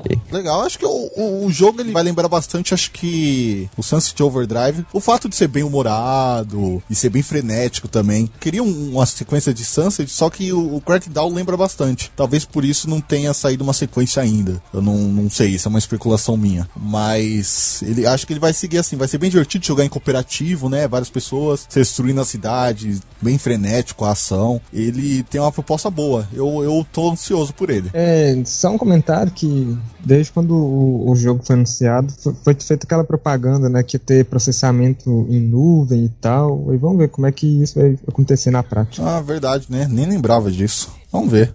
É, na sequência tem o ID at Xbox. Passaram ali vários jogos, né? É, alguns dos que eu tomei nota eram jogos que eu nunca tinha visto antes. O Brawlout, o Ublets, o Riverboard, Riverbond. É, são jogos que têm uma proposta bem diferente, né? Esse Ublets, por exemplo, seria uma mistura, né? De Harvest Moon com Pokémon e Animal Crossing. Então a gente pode esperar uma coisa bem maluca por aí, né? O ID at Xbox traz muita coisa boa, né? É uma iniciativa indie da Microsoft que dá a oportunidade de muita gente trazer essas ideias que a gente talvez não, não teria, né? E tem outros jogos que a gente já, já sabe que estão por aí, né? Como o Conan Exiles, né? Ah, sim, sim. É, um videoclipe bem rápido, né? Com vários jogos e tal. Mas realmente teve alguns jogos que também me chamaram atenção. Passa rápido, mas é bom você ficar de olho, porque às vezes pode ter uma, uma perolazinha ali que ninguém tá prestando atenção. É, esse Ublets, por exemplo, é mais um jogo que falaram um pouquinho mais na PC Gaming Show, né? Mostrou um trailer um pouco mais detalhado, aí a gente pôde ver como vai funcionar algumas das coisas, deu até pra ver os bichinhos brigando entre si, que eu acho que é o que eles quiseram dizer que era elementos de Pokémon, personalização dos personagens, né? Da casa, que aí já, já são elementos de Animal Crossing, cuidar de uma horta, que aí já são elementos de Harvest Moon, né? E a própria estética dele é bem interessante, né? Ele parece, não sei se seria uma massinha de modelar, mas é uma coisa assim, bem, bem, bem característica, assim, uma coisa que você olha e você vê que é um, um, um tanto diferente das outras coisas que a gente já viu por aí.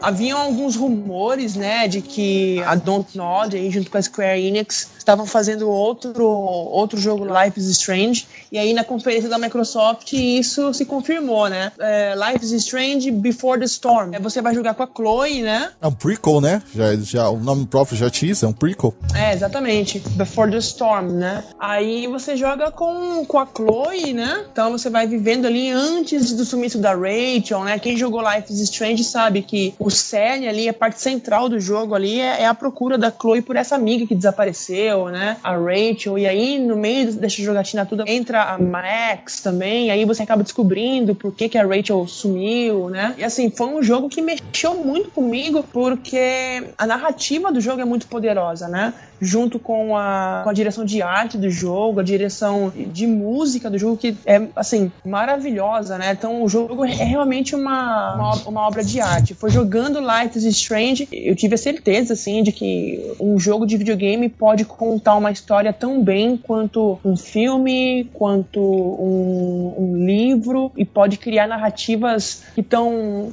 ao seu controle, você ali dá, dá o caminho para a narrativa, né? Você não consegue mexer muito no final dela ali, mas você dá o caminho para a narrativa e você consegue viver uma, uma experiência legal, viver uma, uma história legal, olhar, ter o olhar ali da, da protagonista, né? E cada decisão em Life is Strange era super difícil de se tomar. Você tinha umas, umas decisões ali muito complexas. Pelo que a gente percebeu, o jogo vai, vai na, mesma, na mesma batida, né? E é legal que você vai poder perceber ali como a Chloe chegou na, na, forma que você encontra ela no começo do Life is Strange, né? Toda essa transformação da Chloe até ela chegar no que a gente encontra ali em Life is Strange. Então, assim, foi uma surpresa não tão surpresa, assim, mas foi uma coisa que é, foi uma confirmação muito feliz, Sim. né? Vai ser um jogo lançado, lançado em três episódios. Exato. O primeiro episódio aí já tá programado para agosto, ainda eu não me lembro o dia certinho, mas, mas sai agora em agosto. E, assim, tá na minha lista de compras,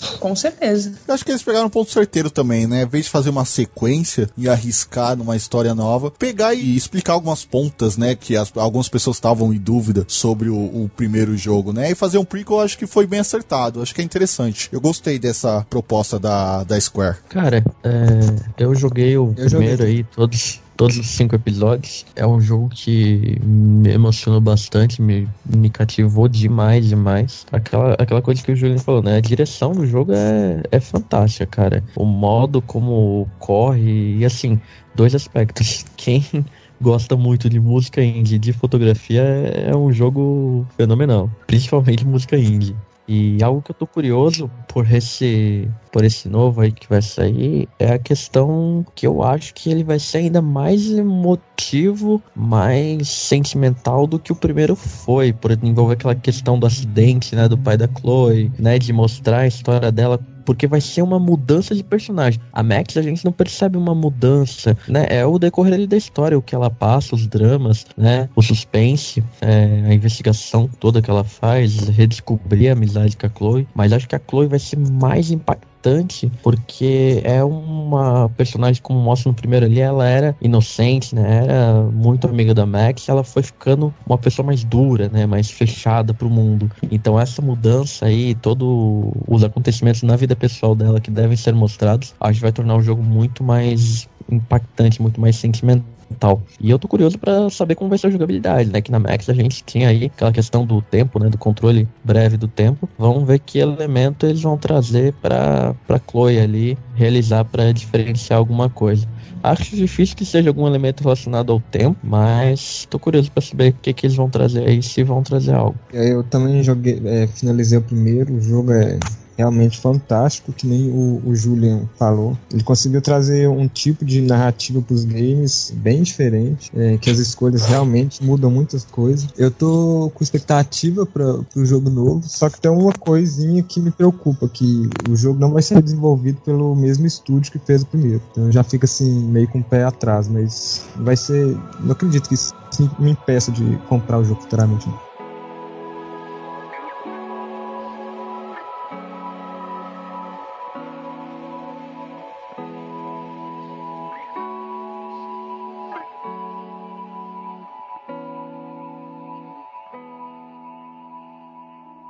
Bom, então, aí logo depois a gente teve o novo Ori aí, né? Que eu não vou nem me arriscar a falar o nome, que é até complicado pra quem fala inglês. Julian, por favor, É Ori aí. and the Will of the Wisps. Eita. trava a língua. Cara, eu fiquei ali bastante impressionado pelo começo que eles fizeram, me lembrou como se fosse cinema antigo, né? Mostrando a imagem do surgindo e o cara ali tocando no piano, fazendo a ambientação em tempo real. Cara, isso daí foi uma apresentação mais do que digna da altura que é o, o título. Sim, sim. Pra gente que acompanhou é, via streaming, já foi impactante, imagina pra quem tava lá, né? Aquele piano tocando ao Nossa. vivo. Há uma sensação parecida com o que rolou na abertura da, da Sony no ano passado, com aquela orquestra toda ao vivo e Eu tal. tive a mesma impressão. É, é um jogo aí que eu, que eu zerei o primeiro, né? O Ori in the Blind Forest. É, tem uns dois meses e meio, mais ou menos, e fantástico, sem palavras. Quem jogou sabe que o jogo é maravilhoso, é lindo, é um jogo desafiante em diversos momentos e é algo que tinha vazado também. Acho que vazou um dia antes da E3, não, não me recordo bem, um ou dois dias antes. Inclusive o título vazou. E a apresentação foi, foi muito boa. Não revelou nada da história, né? A gente tem pouco a saber, mas vai ser uma continuação direta, até porque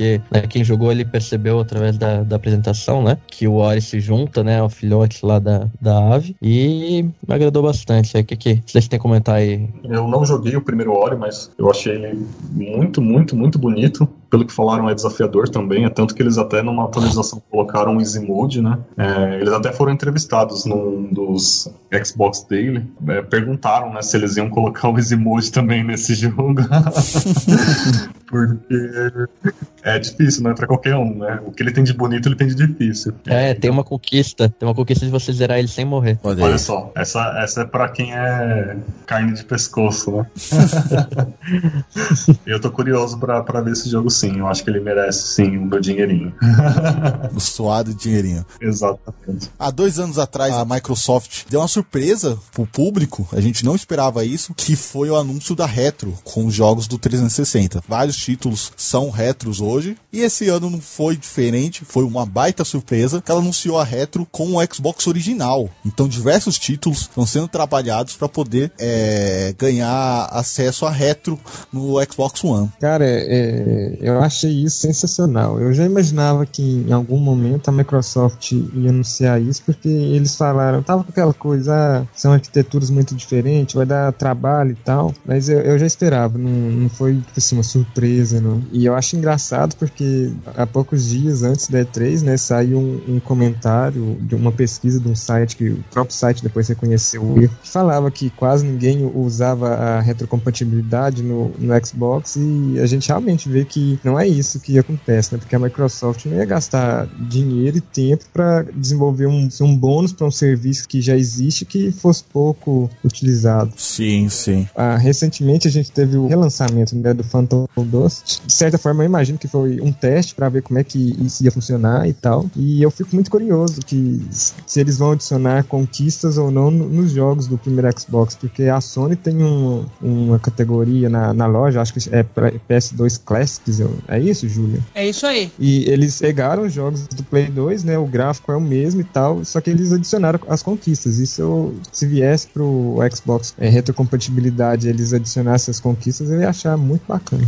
Ah, a GameScore ia agradecer. Ah, com certeza. Ô, Julian, o que, que você tá esperando aparecer nessa retro aí? Então, eu tô esperando Crimson Skies, cara. Crimson Skies foi um jogo que eu, eu não joguei no primeiro Xbox, eu joguei no, no PC, né? Porque ele saiu pro PC e saiu pro Xbox. Eu, assim, é um jogo que eu acho maravilhoso. E a hora que sair, eu tava até procurando já aqui no, no Mercado Livre pra ver se eu consigo comprar uma cópia do Crimson Skies pra eu poder jogar. É, um lado interessante que talvez apareçam títulos no, na live brasileira, né? Eu sei que na live americana tem alguns títulos do Xbox original, porque pra quem não sabe, o 360 roda alguns títulos, são poucos. Halo 2 é um dos títulos, Ninja Gaiden Black também, acho que também é um, um título. Então acho que torcer pra na live brasileira aparecer. E Ela não tem, pelo menos eu não vi quase nenhum. Então torcer pra aparecer, né? Porque no Mercado Livre, é, o, o Dino pode achar, mas acho que vai ser muito difícil ou vai ser uma fortuna, né? Não sei se você já chegou a encontrar algum, Julian. 90 reais. Nossa. Sério, ah, então até que tá barato. Sim. Até que tá barato, eu achei que ia ser mais caro. Tem até um meme na internet. Vocês viram esse? A imagem, assim, do, do logo da Xbox original aparecendo. E o Phil Spencer, assim, com o óculos do Turn Down for What, né? Falando assim, aí, negado, agora vocês podem jogar Black. Caraca, velho. Black, verdade. Black, Black não tem versão pro 360? Nossa. Não, né? Ele é só Não. o PS2 e, e o Xbox original. Aham. Nossa. Sim, aí, negado, agora vocês podem jogar Black. Ah, Black vai chover lá na, na- A Microsoft tem aquela página com pesquisa, né? O que, que o pessoal quer que entre na retro. Uhum, Black exatamente. vai chover lá, cara. Eu vou, vou, criar umas 5 contas só pra entrar Black. Então, para finalizar, a Microsoft mostrou um gameplay bem detalhado do Anthem, que é o Destiny da EA, por assim dizer, né? Eles mostraram alguns detalhes do jogo, como, por exemplo, a visão em terceira pessoa, as diferentes classes, né? A previsão de lançamento é em 2018, então o jogo já deve estar pronto, né? Ou praticamente pronto. Dá pra gente ficar bastante entusiasmado com o que eles têm para mostrar aí nos dias, nas semanas a vir, né? Sim, eu pessoalmente achei muito bonito. Tanto que dava até suspeito aquilo. Eu acho que é sofreu um- aquele tipo de jogo que você olha, hum, o que a gente já teve hoje, você já olha, puta, que isso vai rolar downgrade fácil. Ah, mas você acha, É, cara? A EA pelo menos não tem muito essa tradição de downgrade, não, viu? Ah, não sei, cara. O Andrômeda sofreu muito. O Andrômeda tá sofrendo até hoje, então, né? Hum, é, você não é. pode duvidar muito, né? Não sei, não sei. Talvez uma versão do PC super otimizada ali, né? Pode. É. Ah, eu não sei, tava muito bonito aquilo. Tá- Tava suspeito até. Pra mim tava suspeito. Pelo menos no Anthem parece que eles corrigiram as expressões faciais. Eu gostei muito das expressões faciais, porque em contrapartida do Andrômeda, Tava triste, né, Julian? é, é um gerador de meme aquilo lá. Olha, cara, eu achei um jogo interessante, né? Assim, bem fantasioso, assim, bem na batida do Destiny mesmo. É, assim, vamos, vamos esperar pra ver qual, qual que vai ser desse jogo aí. É, apesar do gameplay até que extenso a gente teve, né? Mas não, não teve tanta informação assim. Eu gostei Exatamente. da temática, gostei do, do visual, de tudo ali. Mas a gente não teve tanta informação de como vai ser de fato o jogo, né? O cara falou que já vai lançar, tá bem próximo até o- a data de lançamento, eu fiquei surpreso. Esse tipo de jogo leva uns dois, três, eles anunciam e dois, três anos depois é lançado. Ele tá até próximo. Vamos torcer pra ter mais alguma gameplay, alguma coisa. Gamescom tá aí, né? Vamos ver se aparece mais alguma coisa também. O CEO da EA, quando subiu no palco para falar do jogo, ele disse, né, que um- uma nova IP tem que trazer algum tipo de inovação junto com o que a tecnologia tem de melhor, né? E é isso que eles querem, porque, de certa forma, é o primeiro título que eles estão desenvolvendo para um console novo, né? Não necessariamente um console novo, mas um console aprimorado, né? É, com todo o potencial que o Xbox One X está se propondo a ter, né? Então, se eles acertarem esse tiro, pode ser o primeiro de muitos jogos com essa mesma aparência, né? Realmente estava muito bonito, incrivelmente bonito, e pode ser aí que as pessoas vão começar a investir cada vez mais em 4K nos consoles, né? Não só no PC. Eu acho que esse pode ser um, um primeiro jogo aí pra gente ver o potencial mesmo que é, essa abordagem 4K nos consoles tem, né? Assim como Forza, enfim, é que o Anthem é uma investida de uma third party, né? Não é da, da própria Microsoft que precisa promover o console, né? Sim. Então é uma empresa terceira que tá acreditando no potencial do videogame e tá fazendo um jogo pensando na arquitetura dele, né? É, tanto que faz sentido eles ter deixado o mais informações e o gameplay pra conferência da Microsoft, né? Concordo. O que eu gostei muito dele foi, cara, a parte de exploração. E parece que vai ter até exploração debaixo d'água, né? A parte lá que, que eles mostraram um pouco. Que o personagem ali passou tal, no rio, no lago lá. E é aquilo. Um Titanfall de mundo aberto, cara. Vamos esperar que, que venha coisa, coisa boa aí. Eu gostei muito, particularmente, da, da ambientação. É porque eu, eu, particularmente, quando jogo, duas coisas me chamam muito a atenção. Gráfico sempre, geralmente, vem por último. É ambientação em primeiro lugar e história, cara. E ambientação, pelo menos até onde eu vi ali tá incrível. Aquela parte inicial lá da gameplay que mostra os mercados. Me lembrou até um pouquinho de Star Wars. Sim. É, a parte da, dos mercados tal. Depois, quando sai aquela visão da floresta, né? De mata fechada. É Algo que eu espero que eles mantenham aí. Que, que se houver downgrade, que não seja algo muito visível, ou pelo menos não prejudique na nossa jogabilidade, né? Como acontece com outros títulos aí. É, não seja no estilo Watch Dogs, né? É o exemplo, né, maior, coitado da, da Ubisoft.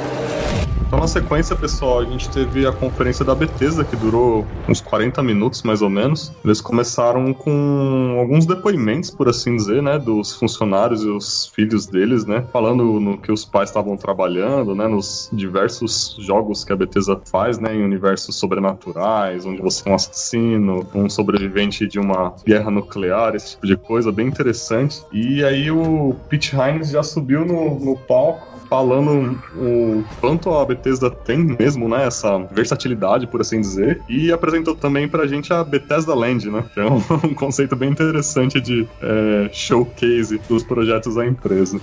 Um dos jogos que eles mostraram foi a continuação do The Evil Within, né? Então já havia rumores de que a galera da Bethesda estava trabalhando aí junto com a Tango, né? Que é a, a produtora. E pra quem não lembra aí, o The Evil Within é um jogo do Shinji Mikami, né? Shinji Mikami que foi diretor aí no primeiro Resident Evil, foi um dos caras aí que cunhou o termo de survival horror. Nesse jogo, The Evil Within 2, a gente volta a jogar com o, com o Sebastian, que foi o protagonista do primeiro jogo, né? Sim, sim. Agora a história é que ele vai atrás da. Ele vai atrás da família dele, né? Da, da filha, né? Que no final da história a, a- aquela Julie Kidman acaba dizendo, acaba soltando que a filha dele não tá morta tudo mais, e que ele precisa é, entrar aí na, nas profundezas do STEM de novo para conseguir salvar a filha dele. Então é um jogo que promete, não tem muitas informações, até agora, né, a respeito do, a respeito do jogo, mas assim, eu gostei bastante do primeiro, achei muito bom, um jogo bem que vai mesmo na, na questão do survival horror, que ele é bem gráfico também e, e tá, tá prometendo bastante do Evil Within 2. Vamos ver. Sim, sim, legal. E aquele trailer tava com maior cara de direção do Kojima, né? Tava muito doido aquele trailer. Nossa, tava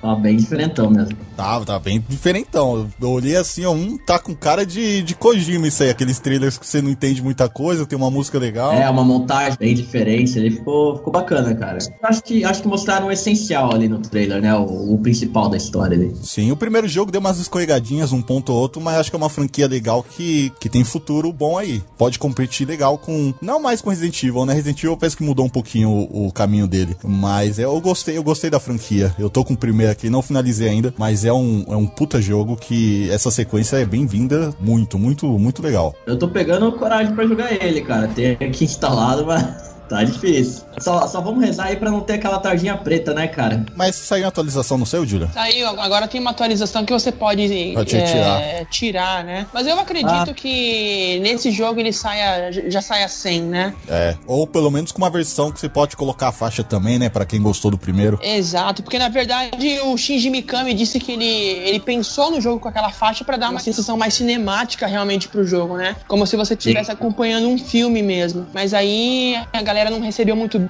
E aí, numa, numa atualização do jogo, eles colocaram a possibilidade de você tirar ou manter a faixa. O jogo, inclusive, vai ser lançado numa sexta-feira 13, né? Isso. Então eles querem, até no marketing, promover o jogo assim. Eu ia mencionar isso, é. Eles estão usando sexta-feira 13 como marketing. É bacana, eu gostei. Exato. É a coisa que o, o jogo do Jason devia ter esperado um pouco e ter lançado no sexta-feira 13. Ah, sim. É, perderam.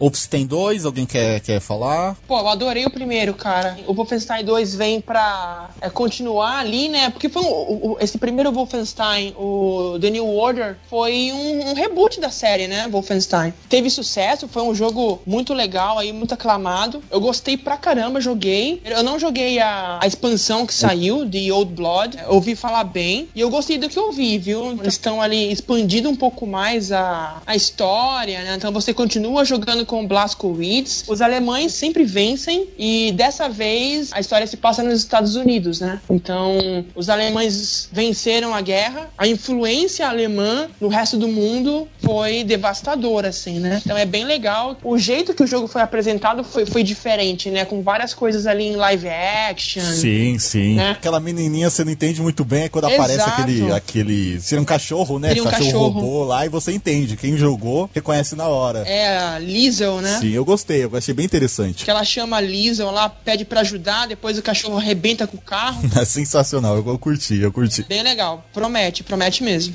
Dando continuidade, a gente teve a conferência do PC Game Show, que rolou de madrugada também, cara. Então, aqui no, no Brasil foi complicado de acompanhar. Eu, sinceramente, não acompanhei. Eu, eu esqueci da conferência mesmo. A do ano passado foi tão fraca, deu até sono, então eu, eu acabei não acompanhando. Mas o Caio acompanhou e vai orientar a gente aqui no que aconteceu. Uma conferência de quase duas horas, foi bem extensa e teve um estilo de mais ou menos talk show igual ano passado, né? O host chamava algumas pessoas para o palco e conversava ali alguns poucos minutos com eles. A gente viu alguns jogos que a gente já acabou falando que foram apresentados em outras conferências, né? O Forza, o The Last Night, o Shadow of War apareceu também. E ele ficava fazendo algumas transições. Uma garota que estava, pelo que eu percebi, dentro do complexo lá onde a E3 estava acontecendo, também entrevistando algumas pessoas e mostrando alguns trailers. Eu acho que tem algumas coisas bem legais aí, como, por exemplo, a edição definitiva do Age of Empires. A gente vê alguns indies com um pouco mais de detalhe, né? Além do The Last Night que a gente já falou, tem o Wooblets, tem um pouquinho do Killing Floor, tem o Tunic, que parece um jogo bem interessante com uma pegadinha um pouco de, de Zelda. Eu acho que foi legal. Eu não acompanhei a PC Gaming Show nos outros anos, mas eu vi essa dessa vez e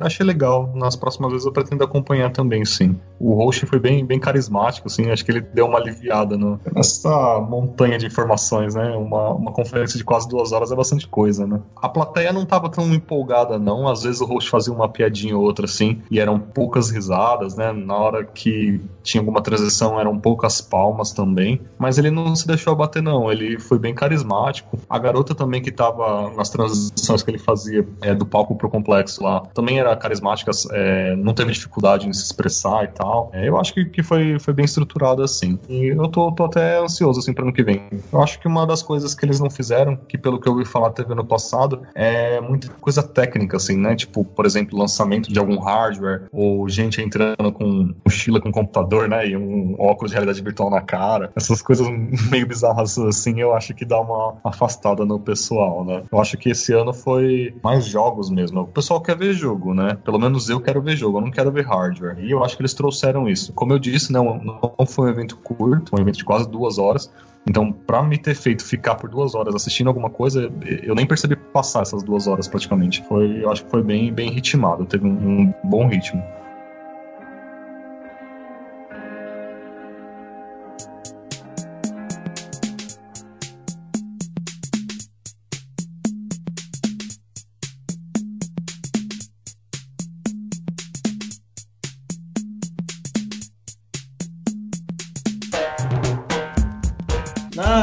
Sequência a gente teve a Ubisoft, né? Sempre tem uma característica dela de apresentação, ela sempre usa aí apresentadores, antes de começar ela mostra um pouco ali do fundo de palco, né? Dos bastidores. O que eu achei dessa conferência aí foi um pouco abaixo das minhas expectativas, porque são jogos bem grandes para mostrar, né? Mas eles mostraram tudo que tinham, né? A gente conseguiu aí uma, uma breve, breve gameplay do Orange, né? Eles mostraram mais coisa na conferência da Microsoft, mas teve uma gameplay aí do Far Cry 5, né? Que era um dos mais aguardados. Sim. Tivemos Just Dance aí, que sempre tem apresentações bacanas, né? Interativas. Foi uma, uma conferência no padrão Ubisoft, assim, no geral, o tempo deles, o que eles apresentaram, era bem aquilo que a gente tava esperando mesmo, né? E teve bastante trailer aí, teve talvez o que mais chamou a atenção de todo mundo foi o, o jogo lá de pirata, né? Putz, me fugiu o nome agora, cara. Skull and Bolts, né? One Bones. O Skull and Bones, né? Acho que foi um, um jogo aí que, que a galera ficou bastante interessada no que foi mostrado. É aquela IP que não vazou, né? Sempre tem uma IP que não vaza da Ubisoft.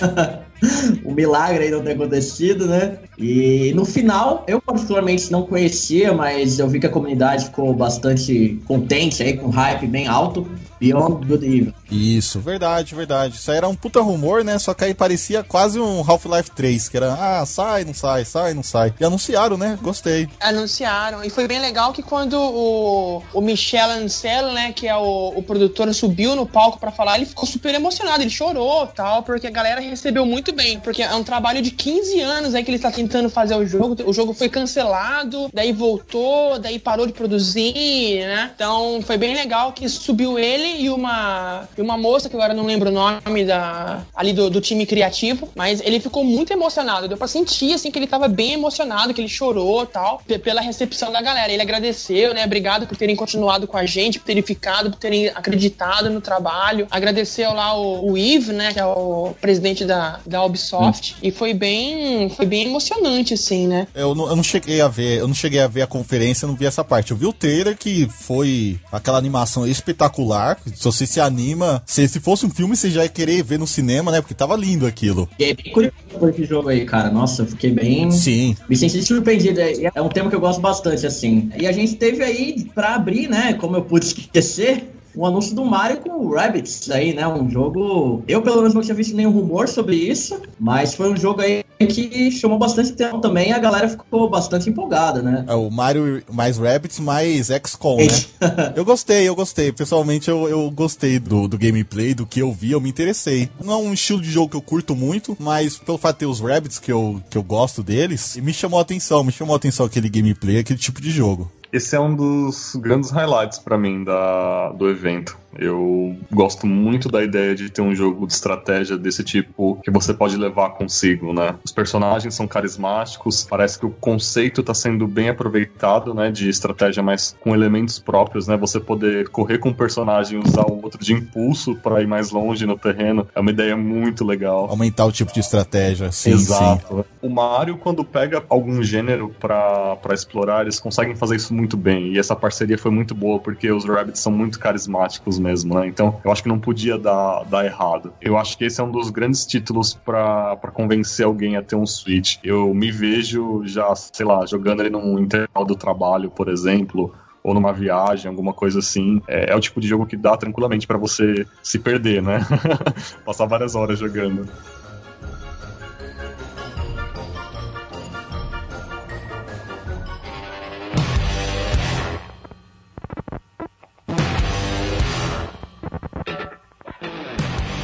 The Crew 2, alguém animado com o anúncio do jogo? Ah, eu quero. Já quero. Já levantou a mão. Jogou o primeiro, Giovanni? Joguei, zerei ele. Eu não zerei ainda no Xbox, porque eu, eu tava mais no multiplayer no Xbox. Mas eu espero que o segundo aí corrija algumas falhas que foram corrigidas só com o tempo no primeiro, né? Tô bem empolgado pra, pra essa diversidade aí de, de gameplay. Legal, show. Mais alguém quer adicionar alguma coisa? É um jogo que não, ele é legal, mas não vi tanta informação assim pra, pra comentar. Tirando o fato de a gente poder trocar de jogar pra avião, né? Pra, pra lancha no meio da partida. Isso, acho que essa é a maior mu- mudança, assim, né? Na questão de agora você tem vários veículos e tal. É, Eu confesso que depois que eu vi o, anúncio do 2, eu fui lá e comprei o 1, porque a, a edição mais completa lá tava com 50% de desconto. Acho que 70 reais eu comprei no Xbox One. Xbox One não, desculpa, eu comprei no, no PS4. E aí eu tô curtindo. A única coisa que eu comprei, ó, eu comprei na minha conta brasileira e eu não posso usar as expansões da minha conta americana, porque como o jogo é só online, você só pode usar na conta que você comprou o jogo. Caraca, Fiquei que muito merda. bravo, cara. Fiquei muito bravo. Puta, então a, menininha vai ficar te enchendo o saco você pegar o carro da polícia. Mas é legal, eu, eu tava jogando, eu tinha começado, tava curtindo, só que aí eu comprei o Forza Horizon, né? Aí não tem como. Não tem pra ninguém. Não tem como competir. Eu confesso que eu fiquei surpreso com, com o trailer. Eu também é, acabei largando o jogo por conta do, do Forza Horizon 3. Mas é, o trailer foi bem impactante, assim, pra mim, sabe? Me chama mais atenção que o, o Need for Speed, por exemplo. Olha aí. Torcer pra Ubisoft acertar, né, na, agora com o lançamento, porque o, o primeiro teve muito problema com bug, conexão que vivia caindo. Torcer pra ficar mais instável e chamar mais, mais jogadores, né? É, e agora já comunidade fundada, né, cara? Acho que eles têm, têm mais do que o suficiente pra, pra trazer esse jogo polido aí. South Park não tem muito o que falar, né? Agora a gente É, tem uma data tem confirmada falar, né? de, de lançamento. Demorou, né? Isso se não. Isso se não adiarem de novo, né? Ah, cara, não dá, já tá há muito tempo. O jogo, questão mecânica, assim, teve algumas melhorias, mas eu acho que é mais a questão da piada. O ponto forte pra mim é a piada. A piada que tem que ser forte, porque o jogo em si já funciona do, do jeito que foi o primeiro. É, então. Teve gente que jogou aí e falou que tá bem, bem pesado o jogo, viu? Ah, o primeiro já era muito pesado, cara. É sensacional, é sensacional. Mas é mais 18 duplicado, cara, porque é muito pesado. É, e vai pegar naquele esquema de, de franquias, né? Eles querem criar franquias de super-herói, eles começam a brigar. Sim, sim. Eles vão zoar um pouquinho com, com Guerra Civil, né? Eles vão zoar um pouquinho com Guerra Civil. Eu quero descer aqui. Ah, cara, vai ser bom, vai ser bom. Esse eu tô ansioso.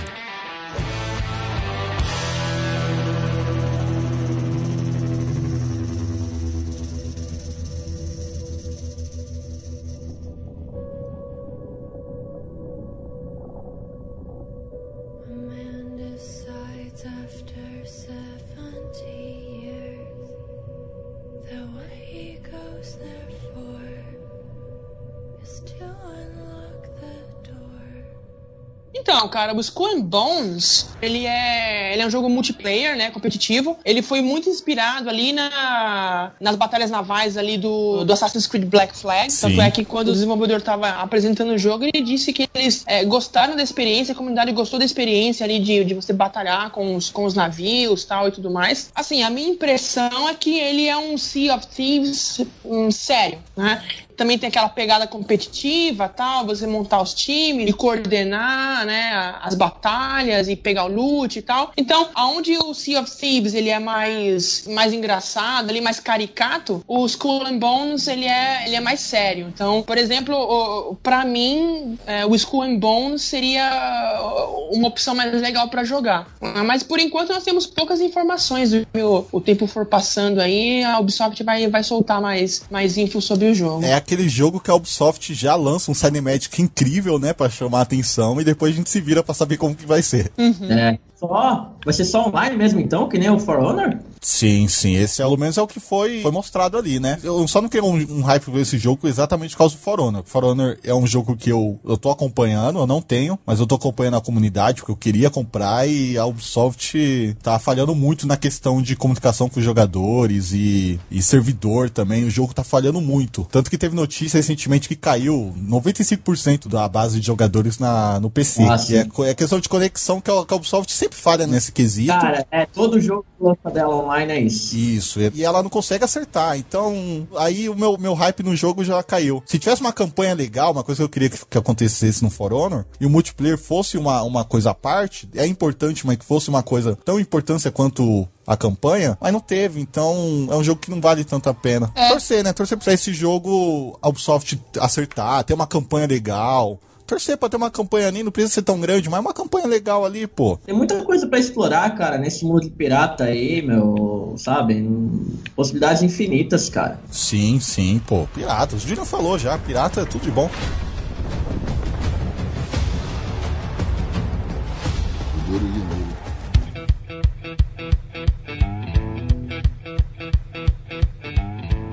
Far Cry 5 foi apresentado pouco antes da E3. A Ubisoft lançou um trailer, né? E algumas imagens conceituais. E durante a conferência dela, ela colocou o diretor executivo do game, pra- é, que fez uma pequena narração mostrando um pouco do, da ambientação e da história do jogo, que vai envolver questão de culto religioso. Lá nos Estados Unidos, inclusive, está tendo um evento para tentar boicotar ou impedir o lançamento do game. Sim, eu cheguei a ver. Se- Sempre tem essas polêmicas, né, quando mexe com esses assuntos assim mais conservados. A maioria da sociedade mais conservadora se sente atingida de alguma forma ou não. Mas é, o jogo promete ter, ser macabro igual os, os jogos anteriores. O vilão parece que é o pai do culto E- Éden, eu acho. Ele tá com essa, com essa ideia, né? O pessoal tá chamando ele de pai e tudo mais. E, e o, pelo que a gente já viu da sinopse do game, é, eles tentam converter as pessoas de outros lugares ao culto. Então, o personagem principal, o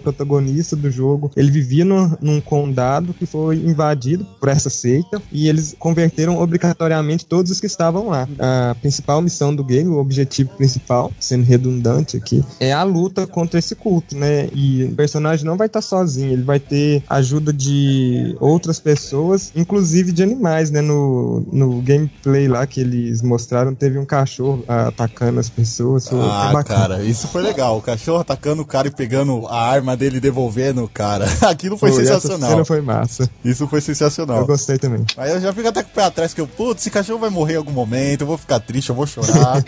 Aí você já, já, já fica Jogo ligeiro. cachorro é, é- é sempre mais legal, viu? Impressionante. Esse daí tem dois diferenciais em relação à franquia anterior. É, o co né? Se a gente resgatar um pouco o 3, você tinha um cop bem fraco, eram missões fechadas. 4, você tinha uma exploração de mundo aberto, né? Tinha uma, uma liberdade maior, mas não era missão. Esse daí vai ser 100% o jogo podendo fazer missão do começo ao fim com alguém, né? Daí eu achei bem bacana. Uma coisa que eles tiveram uma certa crítica nos anteriores, no 3 e no 4, foi em relação aos, aos protagonistas, né? Tirando o Jason, que até que teve uma. cativou um pouco o público, mas o AJ já foi um pouco contrário, né? O pessoal não, não gostou muito. E nesse daí eles decidiram por não colocar um personagem principal na história criado com uma história, você que vai poder montar o seu personagem, né? Do jeito que você quer ali, é, personalizar ele. É uma questão que tem um lado bom, né? Porque você faz o personagem como você quer, mas eu fico com o pé atrás aí na questão do envolvimento dele na história, né? A narração, a como que vai ser inserido na história ali do jogo, sendo que é, vai ser uma coisa que não vai estar pré-definida. Não, vamos ver aí como vai ser, mas foram dois diferenciais aí que a Ubisoft mudou drasticamente. Assim.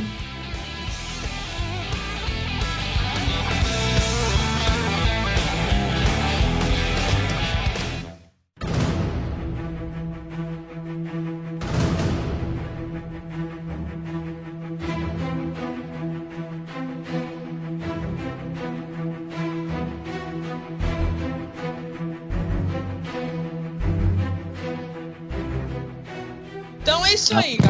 Vamos falar da, da, da conferência da Sony, né? Mas antes de falar da conferência da Sony, eu tenho que primeiro fazer um agradecimento, né? A, a Tati do, do meu PS4. Beijo, Tati. Beijo, Tati, nossa musa. Sim. Que muito gentilmente é, convidou a mim e o Rafael para participar da PlayStation E3 Experience. O que, que é isso? Ao redor do mundo, eles passaram a conferência no cinema, né? Então, foi aqui em São Paulo, foi nos Estados Unidos, na Índia, na Europa. Então, eles juntaram a galera, colocaram a galera nos cinemas e todo mundo assistiu a conferência ao vivo do cinema. Então, foi bem legal, assim, a gente foi super bem tratado. Nós, nós fomos assistir aí no, no Cinemark do Shopping Eldorado aqui em São Paulo, né? Então, foi super legal. Obrigado de novo, Tati. Valeu por ter lembrado da gente e obrigado pelo carinho. Agora, da a conferência em si, né? O hype pra conferência tava muito alto, né? É isso que eu ia mencionar, porque depois do ano passado, né, aquela conferência gigante,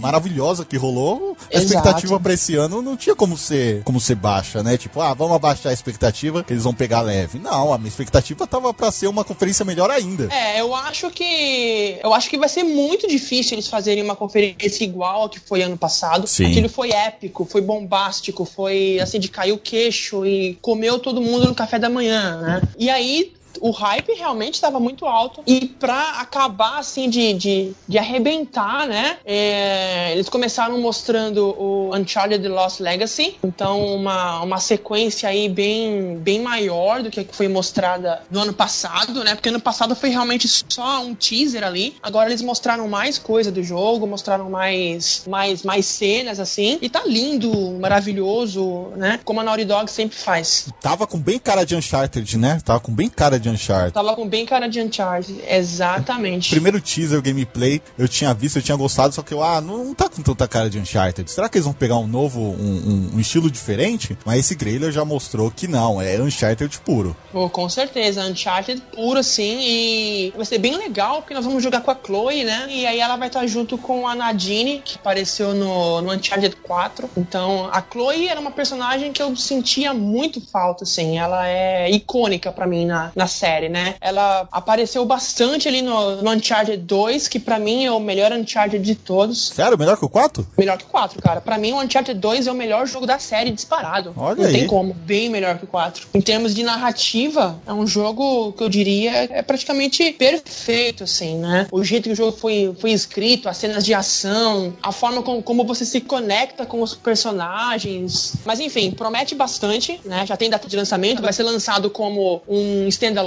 né? Então nós vamos poder comprar ali de caixinha o disco bonitinho, que é o que eu vou querer. Vou esperar pra comprar o disco. Lógico. E promete, né? É Naughty Dog, é qualidade, é o que o brasileiro quer jogar. É isso aí. Eu acho que um dos grandes méritos do jogo é a jogabilidade. A forma como eles contam a história também. Como o Julian falou, a Chloe é uma personagem icônica demais. A Nadine é uma personagem fortíssima. E ver as duas, como elas enxergam o mundo de formas diferentes. Eu até vi é, uma entrevista que fizeram com o pessoal que está desenvolvendo. Eles mostrando que elas vão ter conflitos mesmo. A gente até viu disso no trailer, né? Elas se desentendendo e tal. Então, a forma como eles vão é, abordar tudo isso nesse mundo de, de aventura, onde você precisa confiar no outro, enfim, é, essas coisas me chamaram muita atenção. Eu conheci Uncharted recentemente, né? Eu joguei os quatro numa tacada, assim, em um mês eu terminei os quatro, e foi muito bom pra mim. Eu fiquei com aquela sensação de que eu queria mais, e nada melhor do que com essas duas personagens tão marcantes, né? Eu tô muito entusiasmado, não vejo a hora de jogar esse jogo. E eu acho que eles se preocuparam tanto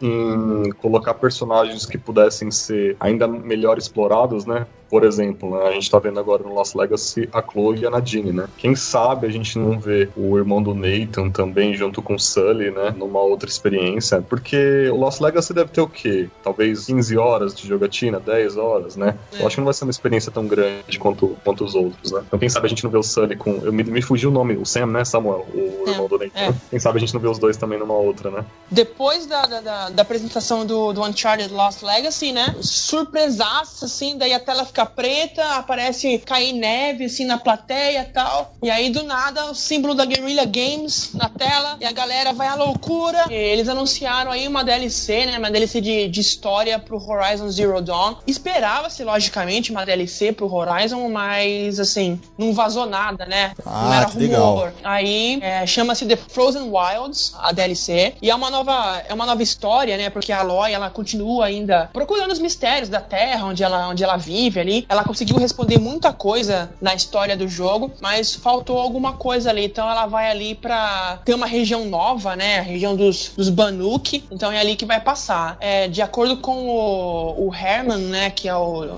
diretor lá da Guerrilla Games, é uma nova área, um novo território, estão com novas side quests, com uma nova, uma nova narrativa ali, né? Ainda não tem data de lançamento, então eles não, não falaram a data de lançamento, mostraram somente ali algumas, algumas cenas.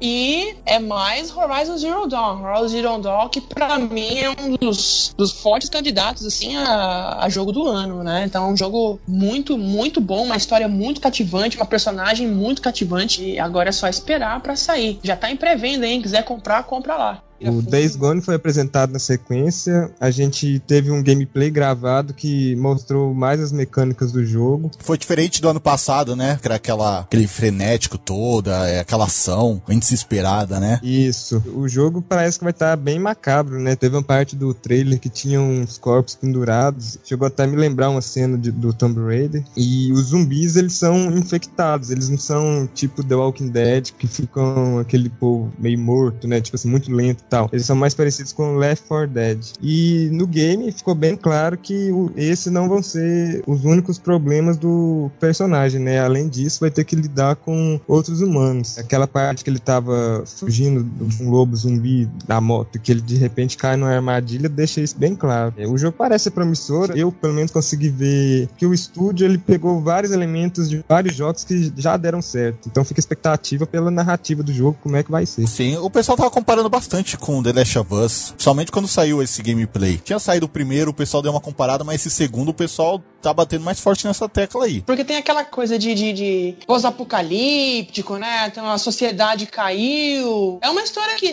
na boa, já tá bem batida, né? Já tá meio. tá cansando já de ver. É sempre a sociedade cai por causa de um vírus, por causa de, de alguma coisa que acontece, por causa de alguma coisa que nós mesmos fazemos e tal. Aí humano contra humano, né? Como sempre É, tem. exato. Tem essa, essa similaridade aí com The Last of Us, né? Sim. Parece que você de mundo aberto, né? É um elemento aí mais pra deixar o jogo mais interessante até. E a gente, a gente sabe pouca coisa, na verdade, do jogo, né? Então a gente só esperar aí os, os meses aí pra eles irem colocando mais informações pra gente poder acompanhar. Ano passado foi bem vago, né? A gente teve aquele gameplay bem legal, até longo. Finalizou a conferência com chave de ouro pra mim, mas foi vago, não, te, Sim. não passaram muita informação. Mas eu não sei se vocês acompanharam depois da, da E3, rolou uma entrevista com os desenvolvedores que mostrou uma versão alternativa desse gameplay. Tava nevando, né? Então acho que ele fez a missão num, num tempo diferente e ele pegou umas alternativas. Então mostra a solução daquele problema dele, resgatar o amigo dele, de uma forma diferente. Isso não foi mostrado na conferência, né? Foi mostrado depois, mas eu achei muito interessante. Pô, não vai ser um jogo linear, né? A gente vai ter escolhas. É, exatamente. Você vai poder pegar a missão da forma que você conseguir, né? Da forma que você quiser, né? Sim, acho que dependendo da época, não sei se o jogo vai usar o tempo como recurso, né? Pelo que mostrou ali, você percebe a diferença. Isso eu achei muito bacana, isso eu achei bem interessante.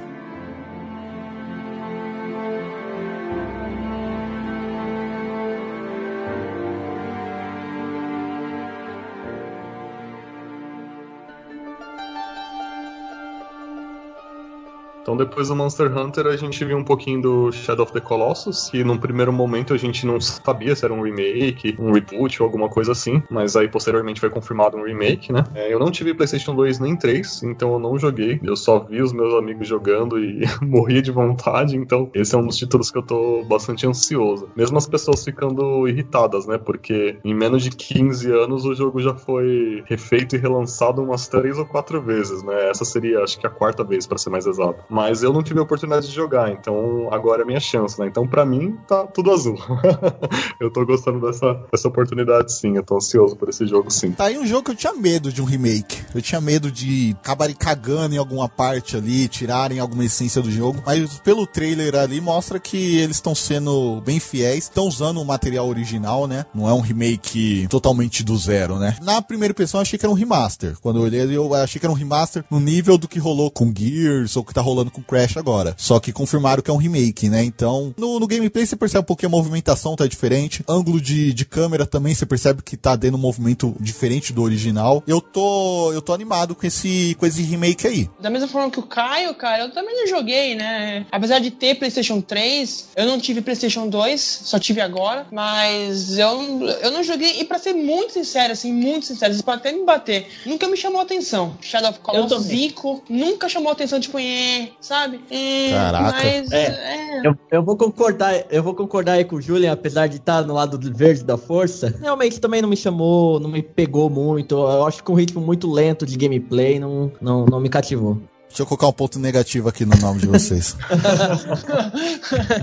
Ah, mas acho- isso aí tem, tem potencial. Esse remake aí, tudo bem, como o Caio falou, que é dentro de 15 anos já é o terceiro relançamento, né? Mas esse aí tá sendo um trabalho mais especial que eu acho que a gente pode dar um, um valor a mais aí. É, sempre mais que bem-vindo, né, cara? Sim, se fosse só um remaster, uma HD Edition, né, de novo, um Full HD Edition do, da versão do PS3, Um full, full HD Edition, né? Um, um 4K. um Full, Full HD Edition é título da Capcom, né? É título da Capcom. Full, Ultra Full. Edition, é, Super Master.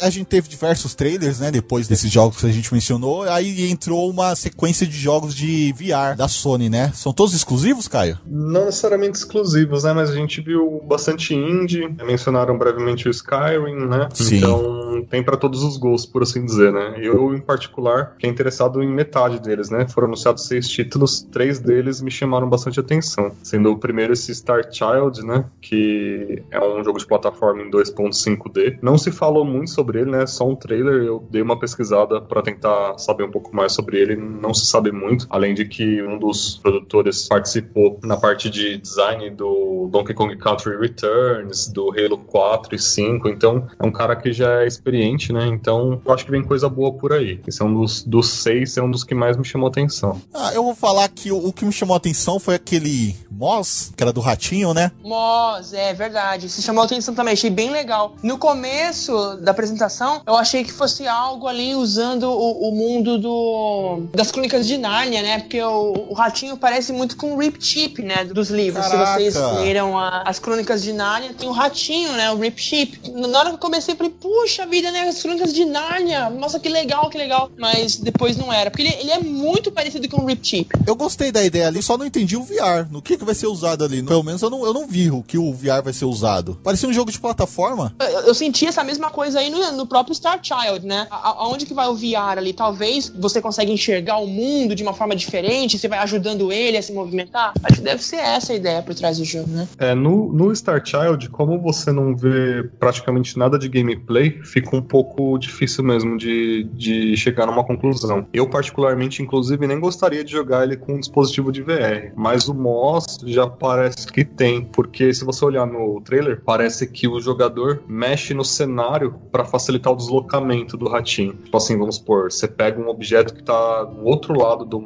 cenário, que entre uma plataforma e outra é um buraco, por exemplo. Aí você coloca alguma coisa entre esses dois espaços para ele poder atravessar. É Ah, mais ou sim. menos isso. Você vai auxiliar a Ah, aventura verdade. dele, né? Eu imaginei que ia ser isso mesmo. Se você olhar o trailer, ele tem uma coisa mais ou menos assim. Mas, ah, eu queria alguma coisa sem o VR, porque o VR não tá me chamando muita atenção agora. Foi apresentado no jogo, me chamou tanta atenção. Pô, Sony, você poderia fazer um jogo de plataforma dele, né? Eu, eu achei interessante. É, quem sabe, né? No futuro. É, faz uma versão, né, sem VR. Na sequência, a gente teve um trailer do aguardadíssimo God of War. Tava apostando em alguma gameplay nova, mas foi um trailer de gameplay que me empolgou bastante. Alguém mais quer. Alguém tem alguma coisa pra, pra falar sobre isso, God of War? Só digo uma coisa. Até esse jogo lançar, eu preciso ter um PlayStation 4. Ele vai vender PS4 até, até dizer chega. Ah, a Sony vai encher o rabo de dinheiro. Ah, eu tô esperançoso com ele. Eu tenho que começar a estudar agora mitologia nórdica. Eu conheço mitologia grega, agora a nórdica eu não conheço tanto. Então eu tenho que começar a aprender porque me chamou muita atenção. Apareceu a serpente do mundo lá, eu não conheço tanto. Eu sei que ela é filha do Loki, tá querendo fazer um, um trato com Kratos. Eu, eu gostei, eu, me chamou muita atenção aquilo lá. É um jogo bonito, né? Começa por aí, né? É, eu- sim, eu- eu- sim, muito bonito. E falou que tá rodando num PS4 normal, né? Não era no Pro. Exatamente. Isso pra, pra pisar nas inimigas, né? Sim, Tá sim. rodando. Os caras falam, olha, tá bonitão, achou que tá bonitão, É, o tá jogo- lindo, ah, tá né? muito bem Tá gatinho o jogo, não tá? Rodando no PS4 normal, tá, tio? Sim, sim. Aí depois eu vi no, na internet o pessoal pegou um frame lá e quis comparar com a do ano passado, falando que rolou downgrade. Pô, cara, que ridículo, velho. Querendo pegar um framezinho de vídeo do YouTube pra comparar. É sacanagem isso, cara. Tá rodando PS4 normal, o jogo vai ser lindo, isso aí já não tem dúvida. Ah, sim, mas o, o, o hype em cima desse jogo aí tá muito grande, né? Diria que é um dos jogos até mais esperados, assim, pro PlayStation 4 e vai ser até ele ser lançado. Ele vai ser lançado no começo do ano, né? Eles não deram uma data exata, eles deram ali um no início de 2018 para lançamento. Então acho que nós vamos ver bastante coisa ainda do jogo. Eles vão liberar mais coisas conforme o tempo passa. Talvez uma demo, quem sabe, né? Porque tem Tokyo Game Show ainda, e aí tem a Gamescom, né? A Gamescom tá chegando também. Então eh, nós vamos ter mais informações aí durante, durante essa- essas feiras. Sem falar da PlayStation Experience, né, também, que vai ter de novo. Isso, exato. PlayStation Experience, né? Vai ser em dezembro. Então acho que aí na Experience que eles vão falar bastante coisa, né? Não só do, do God of War, mas também dos outros projetos da Sony, né? Sim, o que a Sony não apresentou nessa E3, ela vai mostrar ali, com certeza.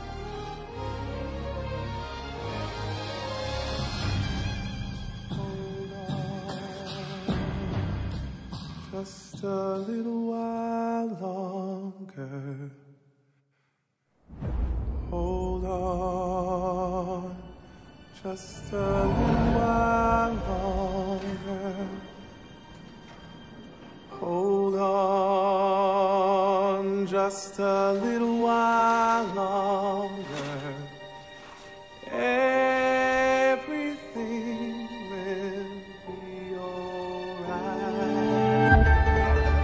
Eu, não sou um dono de um PS4, esse foi o, o jogo que, sinceramente, junto com o Beyond Two Souls e o Heavy Rain, que são dos mesmos desenvolvedores, eu tenho muita expectativa. Fiquei muito feliz quando a Sony anunciou, se não me falha a memória, ano passado, que ia remasterizar o Beyond Two Souls e o Heavy Rain, porque aí caiu toda e qualquer hipótese que eu tinha de poder pegar um PS3. Todos os jogos que eu queria do PS3 foram remasterizados pro PS4. E foi um jogo que mais me chamou atenção. Dessa vez a gente teve uma longa demonstração de, de gameplay do Detroit, que mostra que é, vai ter tipo uma revolução de- dos androides, né, contra os humanos, e que novamente as escolhas que o jogador faz durante o jogo vão refletir diretamente na história. Então aí tem um fator replay a mais para aproveitar o jogo. Não foi informado se vai ter é, algum modo multiplayer ou não. Eu, eu acredito que não, porque o jogo foca muito na narrativa. Mas é, me chamou bastante a atenção, viu? É, é mais uma listinha do meu futuro PS4.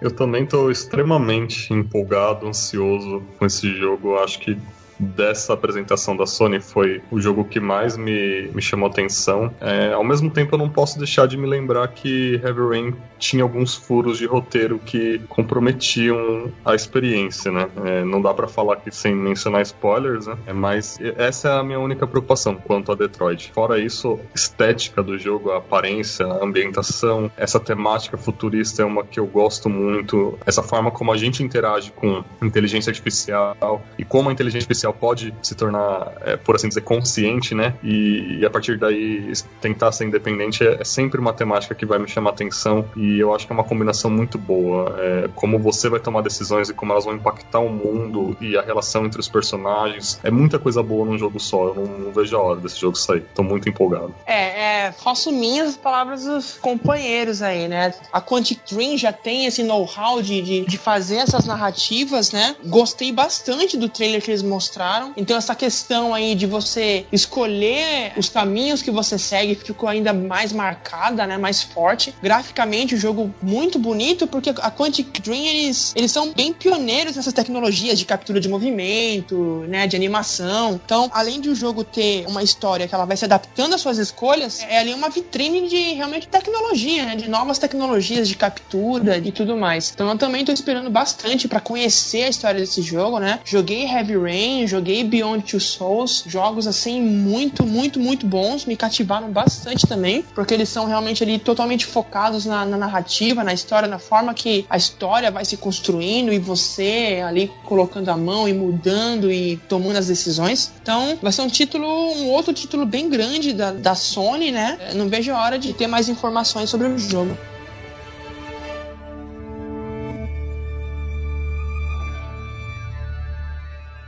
Finalizando a conferência, a gente teve finalmente um gameplay do jogo do Homem-Aranha, que é exclusivo do PS4, que estava sendo muito aguardado, né? Ano passado foi anunciado e esse ano finalmente saiu o gameplay dele, que eu posso dizer que eu tô muito positivo com o jogo. Finalmente um jogo do Homem-Aranha. Os últimos foram tão decepcionantes, né, cara? Então esse gameplay me deixou muito animado. Quem tá fazendo o jogo também, né? Então, né? Quem tá fazendo o jogo também? Fala o nome de quem tá fazendo? Eu não sei. Eu não sei. sabe. produtores são 7, velho. Tá olhando na sua cara, rapaz. Não é, é, é a do, do Hatchet, né? Hatchet Clank. A, é a Insônia. A Insônia, que, pô. Ela já não fez um jogo do, do Homem-Aranha, ou não? Não. No, do PS2, não é ela? Não. Não? Ah, achava que era. Mas tem a pegada dela, né? O Sunset já é bem humorado, tudo. O Homem-Aranha precisa de uma produtora que saiba trabalhar com bom humor. Acho que ela é o ponto mais forte para mim, que o Homem-Aranha é um, um, personagem bem humorado. O, o, humor faz parte do, de todas as histórias dele e tudo. Então acho que a, a escolha pra produção é, é bem acertada. Nossa, certamente vai ser um jogo aí, né? Eu, assim, na minha opinião, não, não tinha necessidade de ser um exclusivo, não,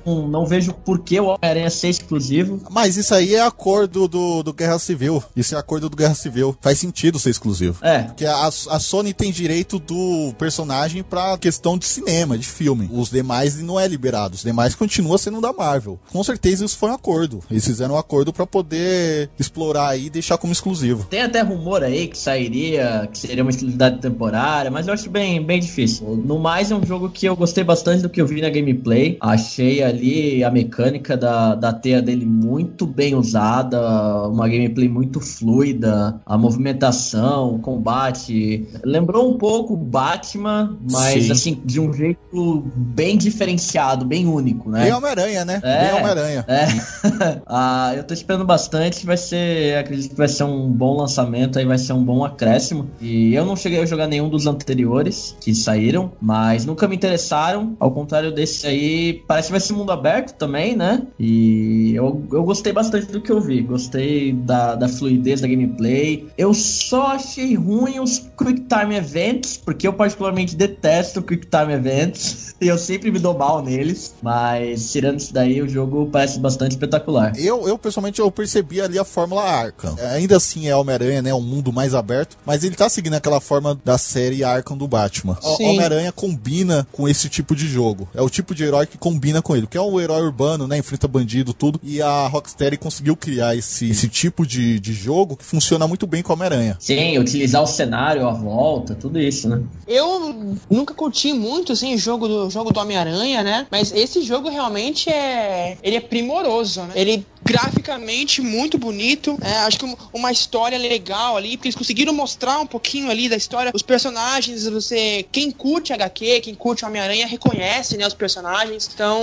a jogabilidade eu achei muito muito legal, né? Então, acredito que a, a, a Insomniac tá no caminho certo. E não tem como, né? Eu, eu sou fã assim de carteirinha da Insomniac, de tudo que eles fizeram com Ratchet Clank, até com Sunset Overdrive, que eu fiquei muito bravo quando saiu. Eu falei, como assim os caras fazendo jogo pro Microsoft? Traição, né? Que traição é essa que eu não tô É, entendendo? como assim? Porque no começo eles fizeram o Fuse, né? Aquele jogo de tiro que eles fizeram pra EA, que aí foi multiplataforma e tudo mais. Aí depois vieram com o Sunset Overdrive. E aí um tempo depois ainda vieram com aquele Song of the Deep, que é deles também. E agora eles estão um trabalho de, de responsa mesmo pra eles. E eles estão atendendo, né? Fora terem, terem feito aquele, aquele reboot do Ratchet Clank, que é maravilhoso. Todo mundo tem que jogar esse jogo. Ratchet Clank é só amor. E assim, fantástico, fantástico. Vamos esperar mais informações também. Mas é um dos grandes títulos aí da PlayStation 4, com certeza. Pô, se eu já tinha certeza que ia pegar o PS4, esse Homem-Aranha martelou a minha ideia final, cara. Era certeza. Agora apareceu esse Homem-Aranha, esse gameplay incrível, cara. O, o mais interessante aí é que no final. Não mostrou isso na gameplay. Finalizou a gameplay, aí mostrou aquele vídeo compacto com tudo que apareceu na conferência. E no finalzinho apareceu uma parte do Homem-Aranha e aparece o segundo Homem-Aranha que tem na, nas HQs, que é o, Miles, o né? Miles, cara, que ele é da série Ultimate. N- não falou o papel dele ainda, só que eu tô apostando em algum modo cooperativo do jogo. Não na campanha, talvez um modo separado ali, mas acho que vai rolar um modo co- cooperativo com dois Homem-Aranhas. Pô, vai ser legal, hein? Vai ser interessante. Eu concordo com praticamente tudo que vocês disseram. Eu acho que a Sony precisa de um título desse. É um título exclusivo que você pode ser um personagem furtivo, você pode partir pra pancadaria, você pode usar o cenário para facilitar a sua vida. Tem Quick Time Event, que ao contrário do Giovanni, eu gosto quando ele é bem utilizado, né? E não é usado demais, né? Se ele tiver uma, uma boa dosagem, eu acho bem-vindo. Eu só, uma opinião assim, né? Eu pessoalmente não quero entrar nesse jogo achando que eu tô jogando o Sunset Overdrive da Sony, né? O Sunset Overdrive é um jogo que eu tenho excelentes memórias, ele tem uma identidade muito peculiar, hilária, só que o Homem-Aranha tem aquela limitação, né? De, de ser o, o super-herói que combate o crime e tal, então ele vai ter uma abordagem diferente, né? Os vilões, enfim, como a gente viu no trailer. Então eu, eu acho que eu vou ter que me, me preparar para não entrar nesse jogo achando que eu tô jogando o Sunset Overdrive. É, Acho que essa é a única preocupação minha, o único ponto aí. É, não negativo, né? Mas uma coisa a se levar em conta.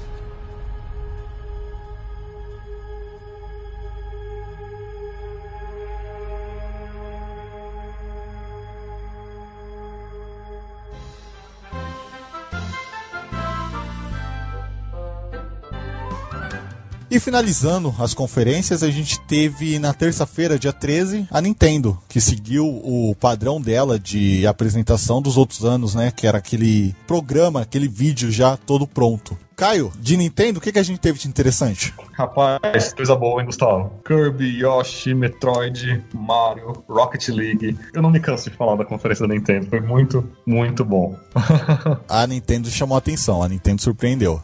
Eu gosto muito de Kirby, eu tenho excelentes memórias do Superstar do SNES. As versões de DS foram divertidas. É, teve uma espécie de remake, né, pro, pro DS, com algumas coisas mais novas, né, que a tecnologia permitia naquela época. E uma das coisas que eu mais gosto do Kirby é que ele é muito amigável, né? É, a minha esposa não gosta, não é que ela não gosta, ela não é muito do videogame, né? E eu acho que o Kirby é um jogo bastante amigável para quem tá começando a jogar, os controles são simples, a ambientação é amigável também, né? Convidativa. Então, acho que um dos maiores méritos do Kirby é isso. Ele é simples, ele é, é, é envolvente, tem tanta coisa boa em Kirby. É muito difícil para mim não ficar entusiasmado, mesmo com o jogo não tendo um título, né? mesmo só sendo Kirby for Switch por enquanto. não tem data de lançamento, né? Previsão para 2018, mas só de saber que eles estão fazendo alguma coisa com esse personagem tão querido, assim como o Yoshi, né? já aumenta muito as minhas expectativas e também a minha vontade de ter um Switch. Eu gostei o fato de ser cooperativo, né? Acho que a maioria desses jogos da Nintendo, ela tem focado nessa, pelo menos dando uma opção de ser cooperativo de alguma forma. Concordo. E o fato do Switch já vir com dois controles, né? Você com um console, divide ali o controle em dois e dá pro, pra pessoa que tá do teu lado e já sai jogando, né? Então foi muito legal. Uma, uma grata surpresa esse console e saber que eles não esqueceram das, das IPs deles, né? Assim, não por muito tempo, né? O console acabou de sair, eles já têm vários projetos com os personagens deles, né? É muito bom. É, é um bom sinal de que a Nintendo tá realmente se preocupando e querendo aumentar o espaço que eles têm no, no mercado, né? É, o Metroid como eu já falei algumas vezes, né, é uma muito importante e perceber que eles não vão mais deixar ela de lado, né, como aconteceu no Wii no Wii U, é mais um motivo para eu ficar feliz e entusiasmado com a Nintendo de novo. Não, Metroid foi foi espetacular, porque Metroid tem uma importância muito grande, só que ela realmente estava, como o Caio falou, estava meio abandonada, né? E a Nintendo apresentou só o logo do quarto título, né? E a internet foi a loucura. Você vê grupos de games no Facebook, grupos de Nintendo, você já percebe que o pessoal tava maluco. Mas em geral ali, só o logo, só foi apresentado o logo, sem muita informação e foi uma, uma loucura sem igual. O Yoshi vem com aquela aparência de lã de novo, né? Só que agora com uma jogabilidade que envolve virar o cenário, né? Você tá enxergando o cenário em 2D e aí com uma interação você vira ele e enxerga o que tem atrás. Eu acho que é bem interessante, é uma forma de continuar torcendo, por assim dizer, né? Esse universo de lã do Yoshi que a gente já viu aparecendo algumas vezes. É a mesma história do, do Kirby. Né? e ver que eles ainda estão com essa abordagem de plataforma 2D, com cores vivas, é, com essa aparência de que foi feito à mão, né, o Yoshi de lã, e é, é tudo muito convidativo, né, é, é quase impossível olhar uma vez é, e se você desviar o olhar sem querer, acaba voltando de novo porque alguma coisa te chamou atenção, né, é, é o tipo de jogo que, poxa, me faltam palavras para descrever o afeto que eu tenho. É, eu concordo com tudo que o Kai falou. A Nintendo ela é mestre em fazer jogos de plataforma, né? E é incrível como que a empresa consegue se reinventar dentro de pouco, pouco, mas não tão pouco, né? Que se a gente for pegar os jogos clássicos do Mario, até hoje o mesmo estilo de gameplay, mas eles nunca cansam o jogador. É, quando mostrou a Nintendo começou a mostrar o trailer do Yoshi, eu imaginei que ia ser um port do jogo do Wii U pro Switch. Eu de certa forma fiquei surpreso porque eu não esperava um jogo tão recente assim do, do Yoshi de novo. E que nem o Kai falou, a gente vê é, ela trabalhando elementos 3D com 2D. É, é muito legal, sabe? É, o Yoshi de lã ele fica tão é, atrativo, sabe? Parece que ficou uma coisa, não diria infantil, mas sei lá, uma coisa mais pura. Meio difícil de achar um termo pra, pra descrever. E é particularmente um game que me chamou muita atenção, muita atenção mesmo. O campeonato de armas também não vai ter? Um tipo de campeonato, não é? Foi apresentado? Exato. Eu achei interessante interessante, eu achei interessante. Mas é um campeonato divertido de se ver. Sim, sim. É uma boa forma de promover o jogo também. Verdade. Tem um conceito, mas jogando, né? É outra experiência, né? Dá pra mudar um conceito, né? Eu, por exemplo, não me interesso muito por esse jogo, não. Mas talvez eu jogando, eu mude a minha, a minha ideia, né? Porque acho que tudo se resume a isso, né? A jogabilidade. Você vê um jogo com um conceito tão diferente assim, né? É uma coisa, jogar é outra. Sim, eu acho que aquele tipo de jogo, pelo menos para mim, parece aquele jogo de galera. Tá com o pessoal em casa, vamos jogar. Esse é um jogo divertido você jogar com os amigos e tal. Fazer um pequeno campeonato, talvez. Eu acho que é interessante forma como a Nintendo tá promovendo ele, parece que eles estão querendo levar um pouco mais adiante, assim, né?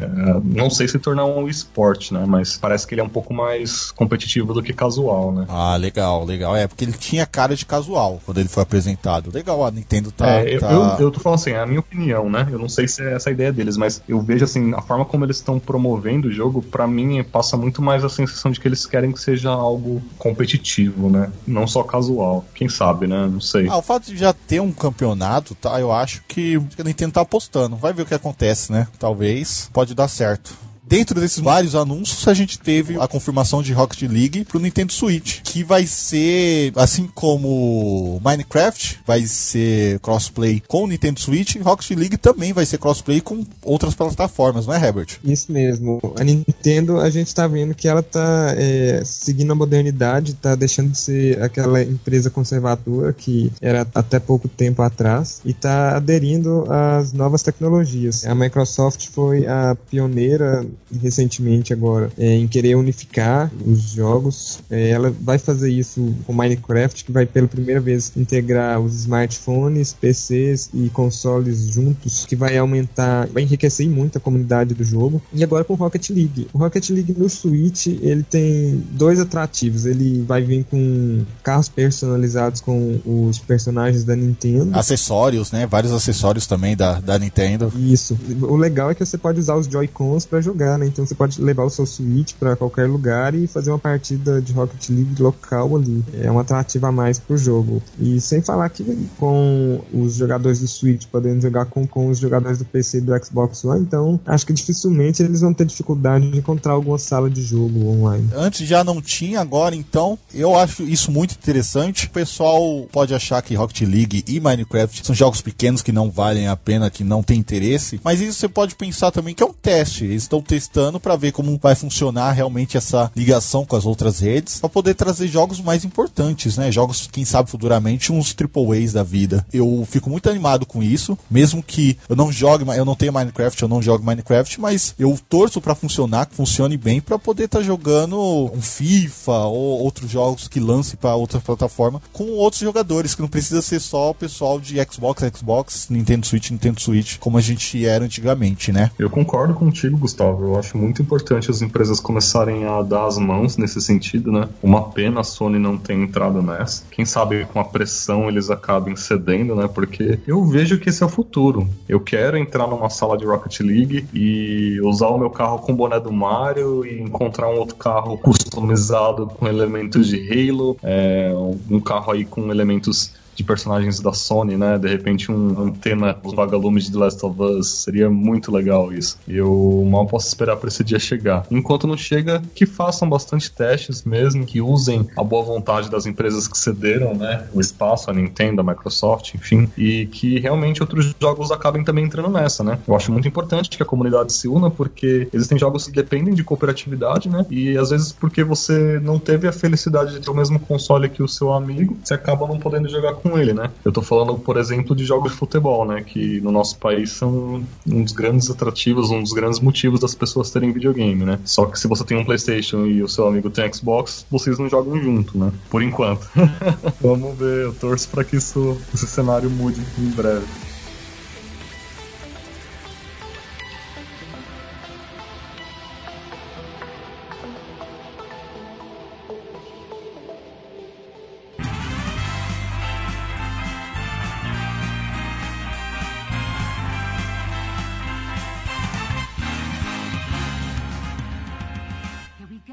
Então, fechando com chave de ouro, né? A Nintendo mostra bastante coisas do Super Mario Odyssey. Já deu um lançamento aí pra gente, né? Que é 27 de outubro. É, a gente vê, vê um Mario como nunca antes, né? Além do, dos elementos de 3D que já são meio que marca registrada, né? Dos jogos mais recentes de Mario. Agora o chapéu dele tem um papel muito importante no jogo, né? E no Treehouse eles acabaram mostrando alguns outros elementos da jogabilidade que vão envolver um pouco de jogatina em 2D, né? Em alguns momentos específicos do jogo você você vai entrar na parede e o Mario fica em 2D, os elementos do cenário também ficam em 2D, então acho que isso daí vai acabar agradando também quem é um fã um pouco mais nostálgico, né? Eu acho que esse é um Mario que traz coisas que todos nós gostaríamos que um Mario tivesse e também tá meio que se reinventando, né? Com a forma como ele vai interagir com o chapéu e como isso vai fazer ele adquirir novas habilidades, né? Achei bem interessante essa proposta e eu arrisco dizer que, que vai ser um grande sucesso. Não sei se concorre a jogo do ano ainda, né? Mas é um vendedor de console com certeza. Quando começou a rolar o trailer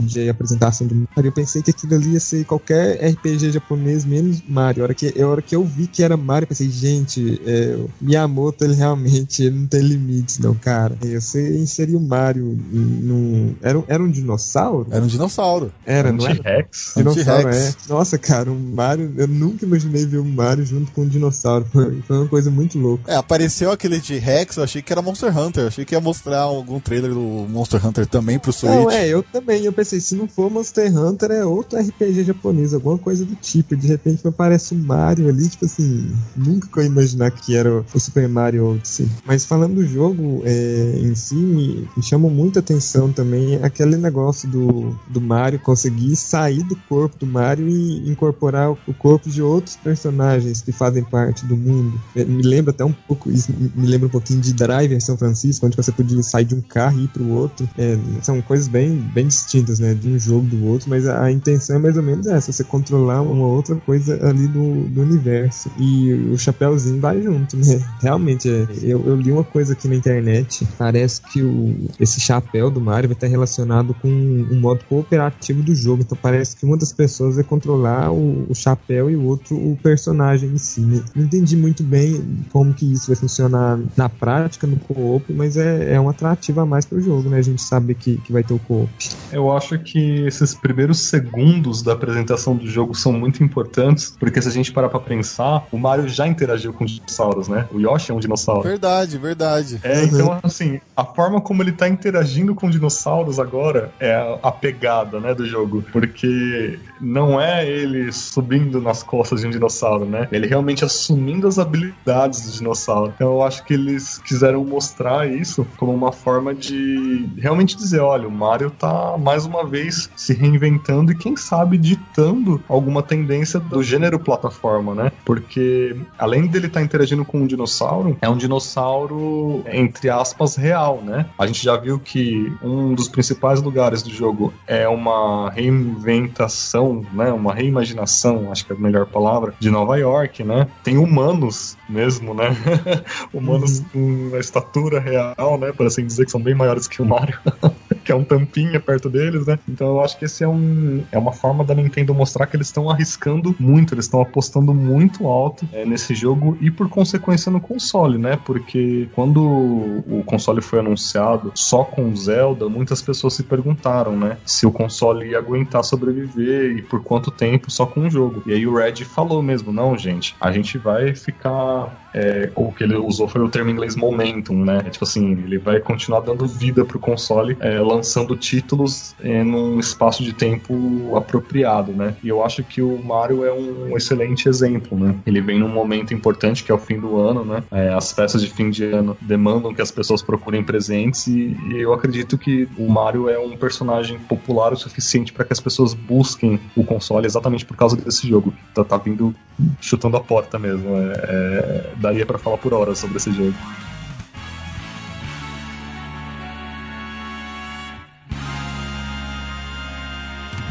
Depois que fecharam o Spotlight, aí começaram os eventos da Treehouse, né? Que envolve muito mais jogatina mesmo, né? Conversa com os desenvolvedores. E aí, para mim, o, grande impacto, né? Pelo menos no primeiro dia que foi o que acompanhei, é uma espécie de remake do Metroid 2, né? O Retorno da Samus. Ele será lançado pro 3DS e tem tudo que a gente já viu, quem jogou o Metroid 2, com novos elementos, né? A Samus tem, por exemplo, uma interação que é uma espécie de contra-ataque ataque físico, né? Corpo a corpo. Quando algum alienígena te ataca, você pode, num apertar de botão, contra-atacar e aí já deixar o inimigo vulnerável para ela atirar com o canhão dela, né? E os chefões também foram pensados para criar uma atmosfera bem cinematográfica, com slow motion, por exemplo. Tá bem caprichado esse Metroid, viu? Uma coisa que eu gostei também é que eles incluíram elementos 3D. Então, eu por um momento tinha pensado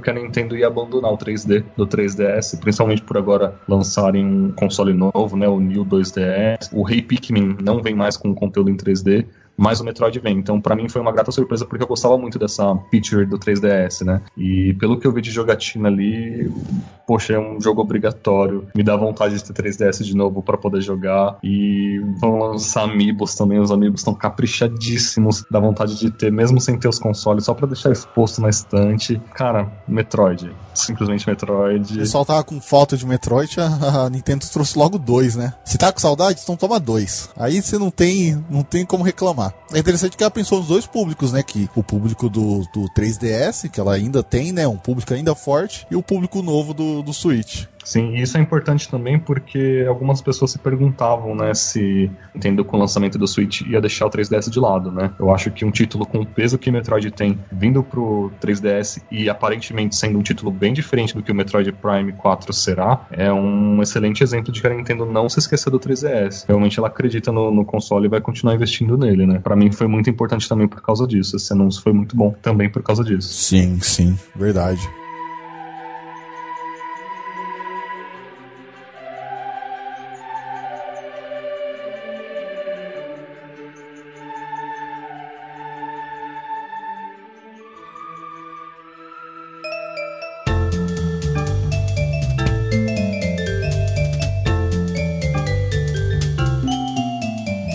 Agora eu quero perguntar pra vocês o que, que vocês acharam desse E3. Bom, é, não foi uma E3 ruim, mas eu acho que como a do ano passado foi, assim, extremamente feliz, né, e foi muito boa, com muita coisa nova, a galera tinha uma expectativa bem alta em relação às apresentações de um modo geral, né? Eu posso falar bastante pela Sony, por ser fã de PlayStation e tudo mais. Eu esperava que mostrasse um pouco mais de The Last of Us 2. Tava na minha aposta também. É, então. Pelo menos um trailer, né? Isso. Não foi mostrado nada, mas aí depois eu acho que o, o próprio Neil Druckmann ele veio a público e disse que aquele momento era o momento do Uncharted brilhar, né? Que era o pessoal são um pouco mais paciente, que eles teriam informações sobre The Last of Us 2. Era o momento ali realmente do, do Uncharted uh, brilhar, porque não são eles, né? Não é o, não é o Neil e o Bruce que estão cuidando do Uncharted, né? Então é, é, uma, é um outro time da Naughty Dog que tá fazendo a direção do jogo. Então eles acabaram deixando o, o Uncharted aparecer mais assim. Mas de modo geral, a conferência da, da Sony, né, principalmente para mim,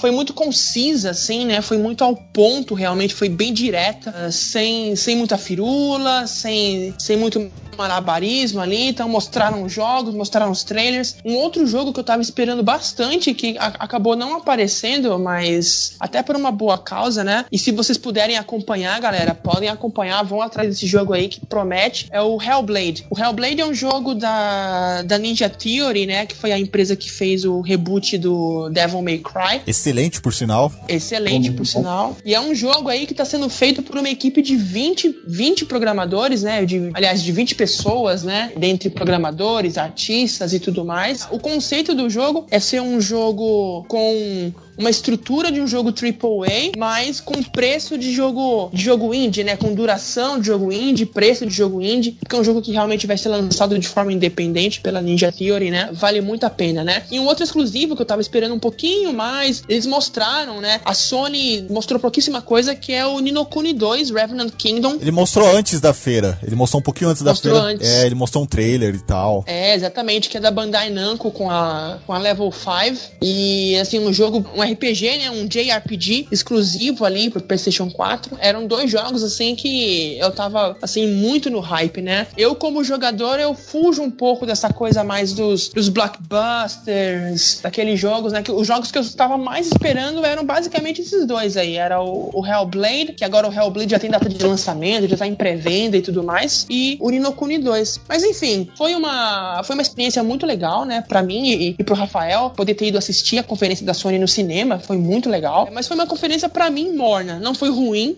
Acho que eu, eu esperava mais, assim, em termos de, de jogos, de apresentações. Tanto é que eles disseram depois que eles não apresentaram tudo que eles teriam pra apresentar, né? Acho que até como um reflexo da conferência da Microsoft, né? Porque esses caras, eles são sempre assim, né? Eles sempre estão observando o que o outro tá fazendo e aí, de acordo com o que o outro faz, vocês mudam planos e, e- e enfim, né? Então a gente pode esperar aí pras próximas conferências, Gamescom, Tokyo Game Show, PlayStation Experience, que vai ter bastante coisa da Sony, principalmente. E as outras conferências, as que eu acompanhei, né? Acompanhei da Microsoft. Acho que o, o ponto mais alto ali da conferência da Microsoft realmente foi é, quando eles mostraram ali o Xbox One X. Sim, Ah, mostraram ali, mostraram a cara do console e tudo mais. E as, as outras, Ubisoft, Bethesda, eu fiquei sabendo assim só pelos jogos, mesmo pelos trailers, né? Mas assim, é, foi uma celebração do- dos videogames, né? Foi uma celebração, mais uma vez, de videogame como forma de arte, que é incontestável isso agora,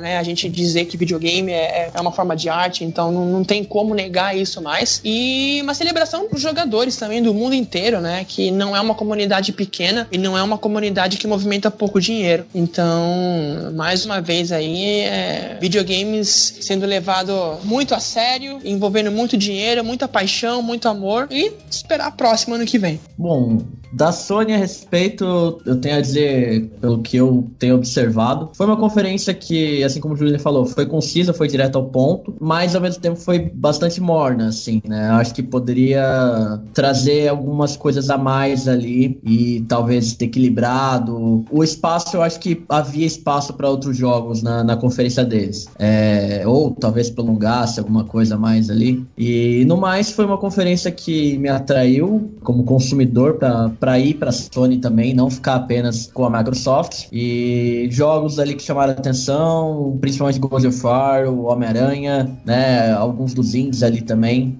que tem sido um ponto bem forte da Sony, esse investimento em indies. E acho que foi uma conferência que, que pode mostrar o potencial deles e foi realmente tudo a ver com a cara da Sony, né? O, o foco deles, o investimento pesado deles em exclusivos, né? A gente não vê isso até algo que é é um pouco duro para mim admitir, mas a gente não vê a mesma mesmo investimento, o mesmo engajamento do, por parte da Microsoft, né? A gente não vê o mesmo tratamento com os exclusivos da Microsoft, tirando a série Halo e a série Forza, o resto fica meio largado. Então, acho que é uma conferência que empolgou muitas pessoas e acredito que quem ainda não tem um PlayStation certamente ficou na vontade de, de comprar um. Sim, sim. Eu, eu concordo na parte do a, a conferência ser um pouco morna, só que aí colocar o gameplay do Homem-Aranha no final deu uma esquentada pra mim. Isso ganhou uns pontos pessoalmente pra mim. No caso da Sony, o que aconteceu com ela é que ela me mostrou coisas que eu não sabia que eu queria, né? No ano passado ela me mostrou The Last of Us, que pra mim era uma história que já tava fechada, eu já tava contente com o que eu tinha visto. Então eles me mostraram uma coisa que eu não sabia que eu queria. Quando eu vi aquele jogo, eu queria ele pra ontem. e então esse ano eu queria muito ver mais coisas sobre ele. Você ficou atualizando a PSN, né? E não aparecia o The Last of Us. Como assim não tá aparecendo The Last Us É, aqui? exato. Pra me comprar. Como assim não tem pré-venda ainda? Como assim não tô fazendo download desse jogo?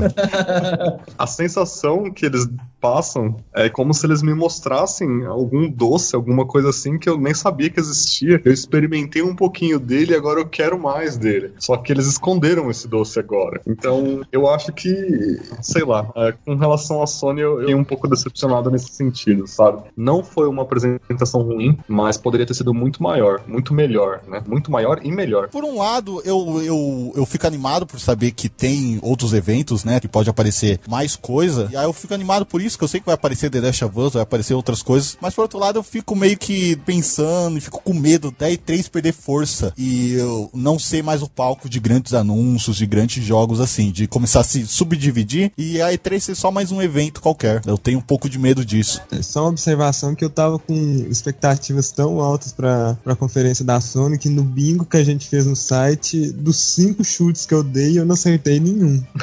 Assim, Ah, caraca. Eu coloquei aqui, por exemplo, Deep Down, que foi um jogo que foi da Capcom. Nunca mais ninguém viu falar nada do jogo. Eu, tipo assim, tinha uma expectativa que o jogo poderia ser apresentado alguma novidade esse ano. Eu imaginei que a gente talvez fosse ver um- a nova IP da From Software, um novo jogo da, da produtora do Infamous, mas errei tudo. Foi a única conferência que eu não acertei nada, por, por incrível que pareça.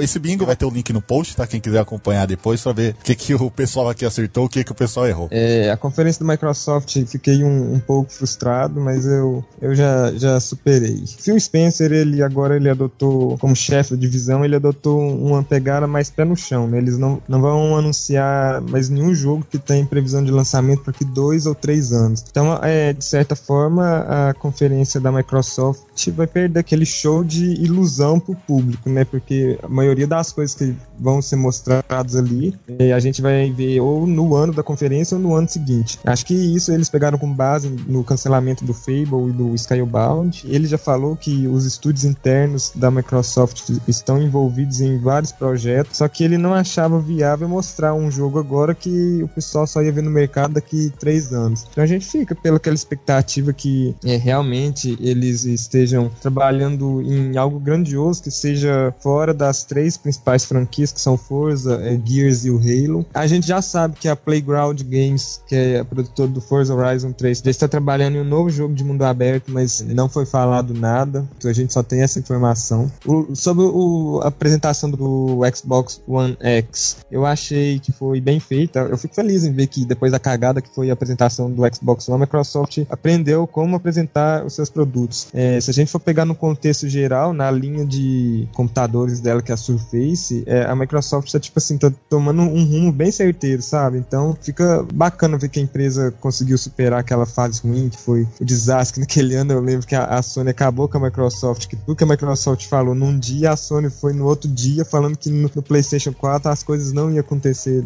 dessa forma. Aí ficou um- uma lição e, e já fico com expectativas para os próximos eventos, né? Ver se na Gamescom eles, sei lá, eles apresentam pelo menos um trailerzinho de alguma novidade para os próximos anos ou não, porque se, se a gente for pegar em consideração é, o que foi a conferência da, da E3 da Microsoft e o novo alinhamento da empresa, eu fico sem expectativas para Gamescom, sabe? Eu não imagino ver uma grande novidade, por exemplo, igual o Scalebound foi um jogo, se, não me, se não me falha a memória, que foi revelado na Gamescom. Então eu já fico assim, com o pé meio atrás. Na Gamescom a gente vai ter grandes anúncios por parte da Microsoft, ou se vão ser mais é, igual a Sony fez esse ano, demonstrações de coisas que já tinham sido avisadas. Mas no, no geral eu achei a, a E3, assim, não achei no contexto geral melhor que o do ano passado, mas eu fiquei surpreso com as apresentações da, da Ubisoft e da Nintendo. A Ubisoft ano passado ela fez uma conferência muito grande, acho que foram mais de duas horas de conferência, e o pessoal reclamou bastante, então a gente viu que a empresa escutou esse lado, ano eles já fizeram uma conferência mais enxuta, sem muito é, enrola em cima do palco, sem muita entrevista nem nada. Eu destaco aqui uma coisa que eu achei legal que a empresa fez no ano passado e eles repetiram esse ano, que no final da conferência eles chamaram os produtores, o pessoal que faz parte da empresa, todo mundo subiu lá no palco, né, pro encerramento, eu acho isso bacana, mostra, tipo assim, uma, uma certa união do que, que eles estão fazendo. O, so, sobre a Nintendo, é, vou ser breve aqui, eu confesso que foi uma surpresa, porque de certa forma eu já imaginava que a empresa ia mostrar jogos que convencessem as pessoas a adquirirem o Switch, que já está sendo um sucesso. É, é um ponto muito bom para a indústria, porque se a Nintendo novamente lançasse um videogame que não fosse tão bem aceito igual foi o Wii U, a gente já podia, tipo assim, ligar um sinal vermelho, né? Não que eu queira que, longe disso, que a Nintendo chegue a algum, é, algum época de desistir de, de, lançar console de mesa, porque ia ser uma coisa muito sem graça se sobrar só Sony e Microsoft. A gente precisa é, dessa concorrência. E a Nintendo, ela apresenta um. Ela apresentou um videogame que, de certa forma, foi revolucionário pro mercado. Igual essas pessoas que são mais casuais, é, que gostam de reunir os amigos para jogar. Você poder, por exemplo, fazer um multiplayer local de Rocket League ou de Minecraft. E se você for pensar no peso que esses jogos têm na indústria hoje, é uma coisa muito. É uma experiência extra que o PlayStation 4 e o Xbox One nunca vão conseguir oferecer, que assim, é, levar isso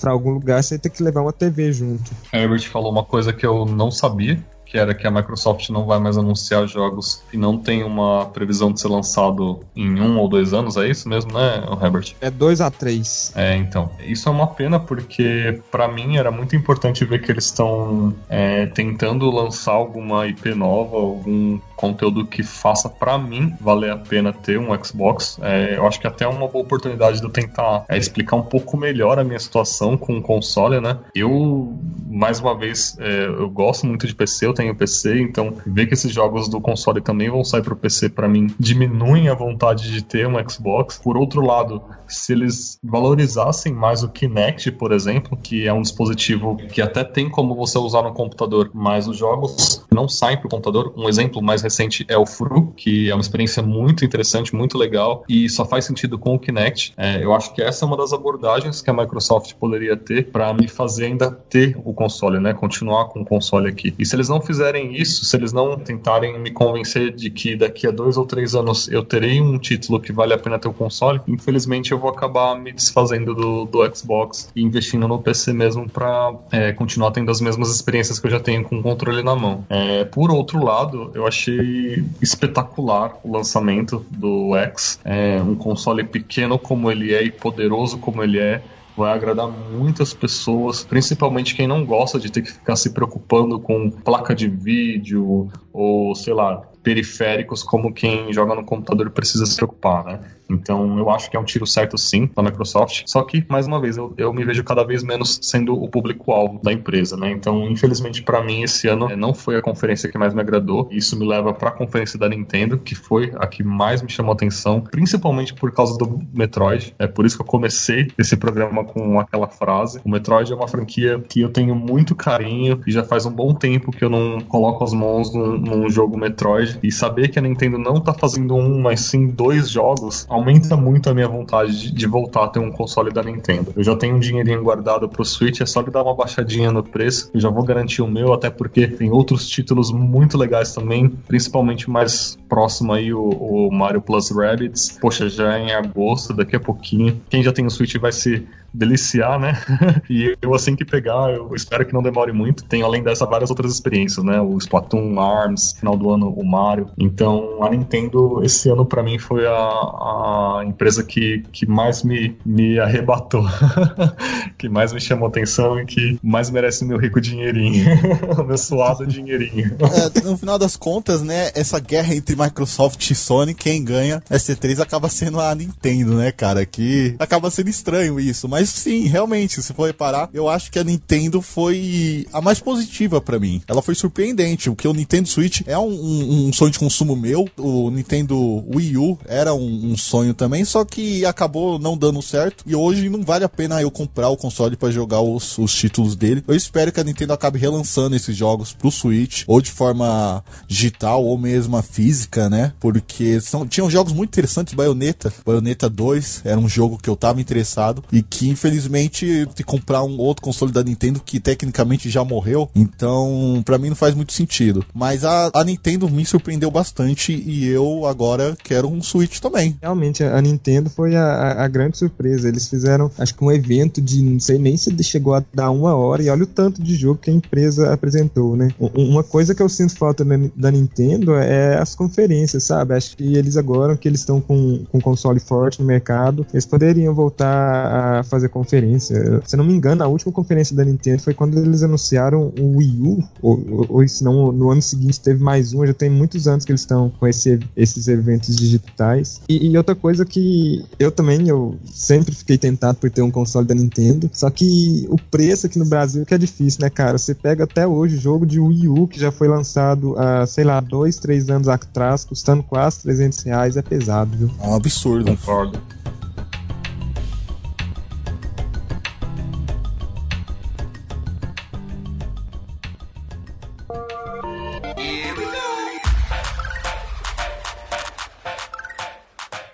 Então, galera, esse aqui foi o nosso episódio sobre a E3 2017. Lembrando que a gente tá gravando isso aqui na semana da E3. A E3 acabou de se encerrar, então alguma informação pode ser confirmada pela produtora e tal, a gente não tem como controlar isso. Mas isso são nossos comentários e, o que a gente achou das conferências em si. Giovanni, manda um tchau aí pra galera. Oh, valeu aí, galera. Obrigado por ter ouvido nosso cast aí. Continua acompanhando a gente, com sugestão, com comentário. Tamo aí pra ouvir vocês. Valeu. Valeu. Foi bacana. Primeiro podcast participando aqui no, no Joystick Terrível foi, foi bem legal. Galera, obrigado por ter ouvido o nosso cast aí até o final. Acompanhe o Joystick Terrível lá na, nas redes sociais, no nosso site www.joystickterrível.com.br, no nosso canal no YouTube e entra lá nas nossas redes sociais, participa, dê as suas sugestões e nos vemos na próxima. E é isso aí. Tchau. Beijo. Pessoal, muito obrigado por ter acompanhado a gente até aqui. Obrigado, pessoal pessoal que teve comigo aí no podcast. Eu tô debutando aqui no Joystick Terrível, né? é, pessoal, por favor, interaja com a gente aí. Entra lá no joystickterrível.com.br. A gente tá se esforçando para produzir um conteúdo legal. Esse é uma das coisas que a gente mais gosta de fazer, né? Falar sobre videogame. E vocês interagindo com a gente. Esse é o combustível que a gente precisa, né? Para continuar se esforçando e, e falando sobre esse hobby tão divertido, né? Obrigado, então, mais uma vez. A gente se vê num próximo, numa próxima oportunidade. Sim, sim. Um comentário, uma sugestão sugestão e tal faz muita diferença aqui pra gente e dá um, um gás na galera. Você pode achar que é só um comentário, mas faz diferença. Então, comenta, fala o que achou, dá sugestão que a gente vai gostar muito. Herbert? Galera, muito obrigado por ter ouvido o nosso podcast sobre as nossas impressões da E3. Continue acompanhando os nossos conteúdos no joystickterrível.com.br. É, acesse as nossas redes sociais para ficar por dentro de todas as novidades sobre o mundo dos games. Show. Galera, então é isso. Lembrando que o Joystick Terrível tem a fanpage no Facebook. Dá uma curtida lá, acompanha nossos posts, tem bastante coisa legal lá. A gente tem o Twitter também, arroba Terrível. O Alvanista, a gente tá na rede social gamer também, é arroba Terrível. A gente tem uma persona lá e entra tudo lá que tá na, na fanpage, aparece no Alvanista também. A gente interage bastante lá, é bem bacana. Se você não conhece, vale conhecer porque é bem legal. Os membros do JT também estão no Alvanista. Então segue lá, a gente faz uns check-ins, eu que tá jogando é bem bacana mesmo. Lembrando que nosso site, né? Se você não conhece, www.joystickterrível.com.br. Tem bastante coisa lá. Esse pessoal aqui tá falando com você, cria bastante coisa bacana que vale a pena dar uma olhada lá. Valeu, galera. Agradeço mais uma vez por acompanhar e tchau. tchau. Obrigado. galera. Valeu. Falou. Abraço. Até a Abraço. próxima. Abraço.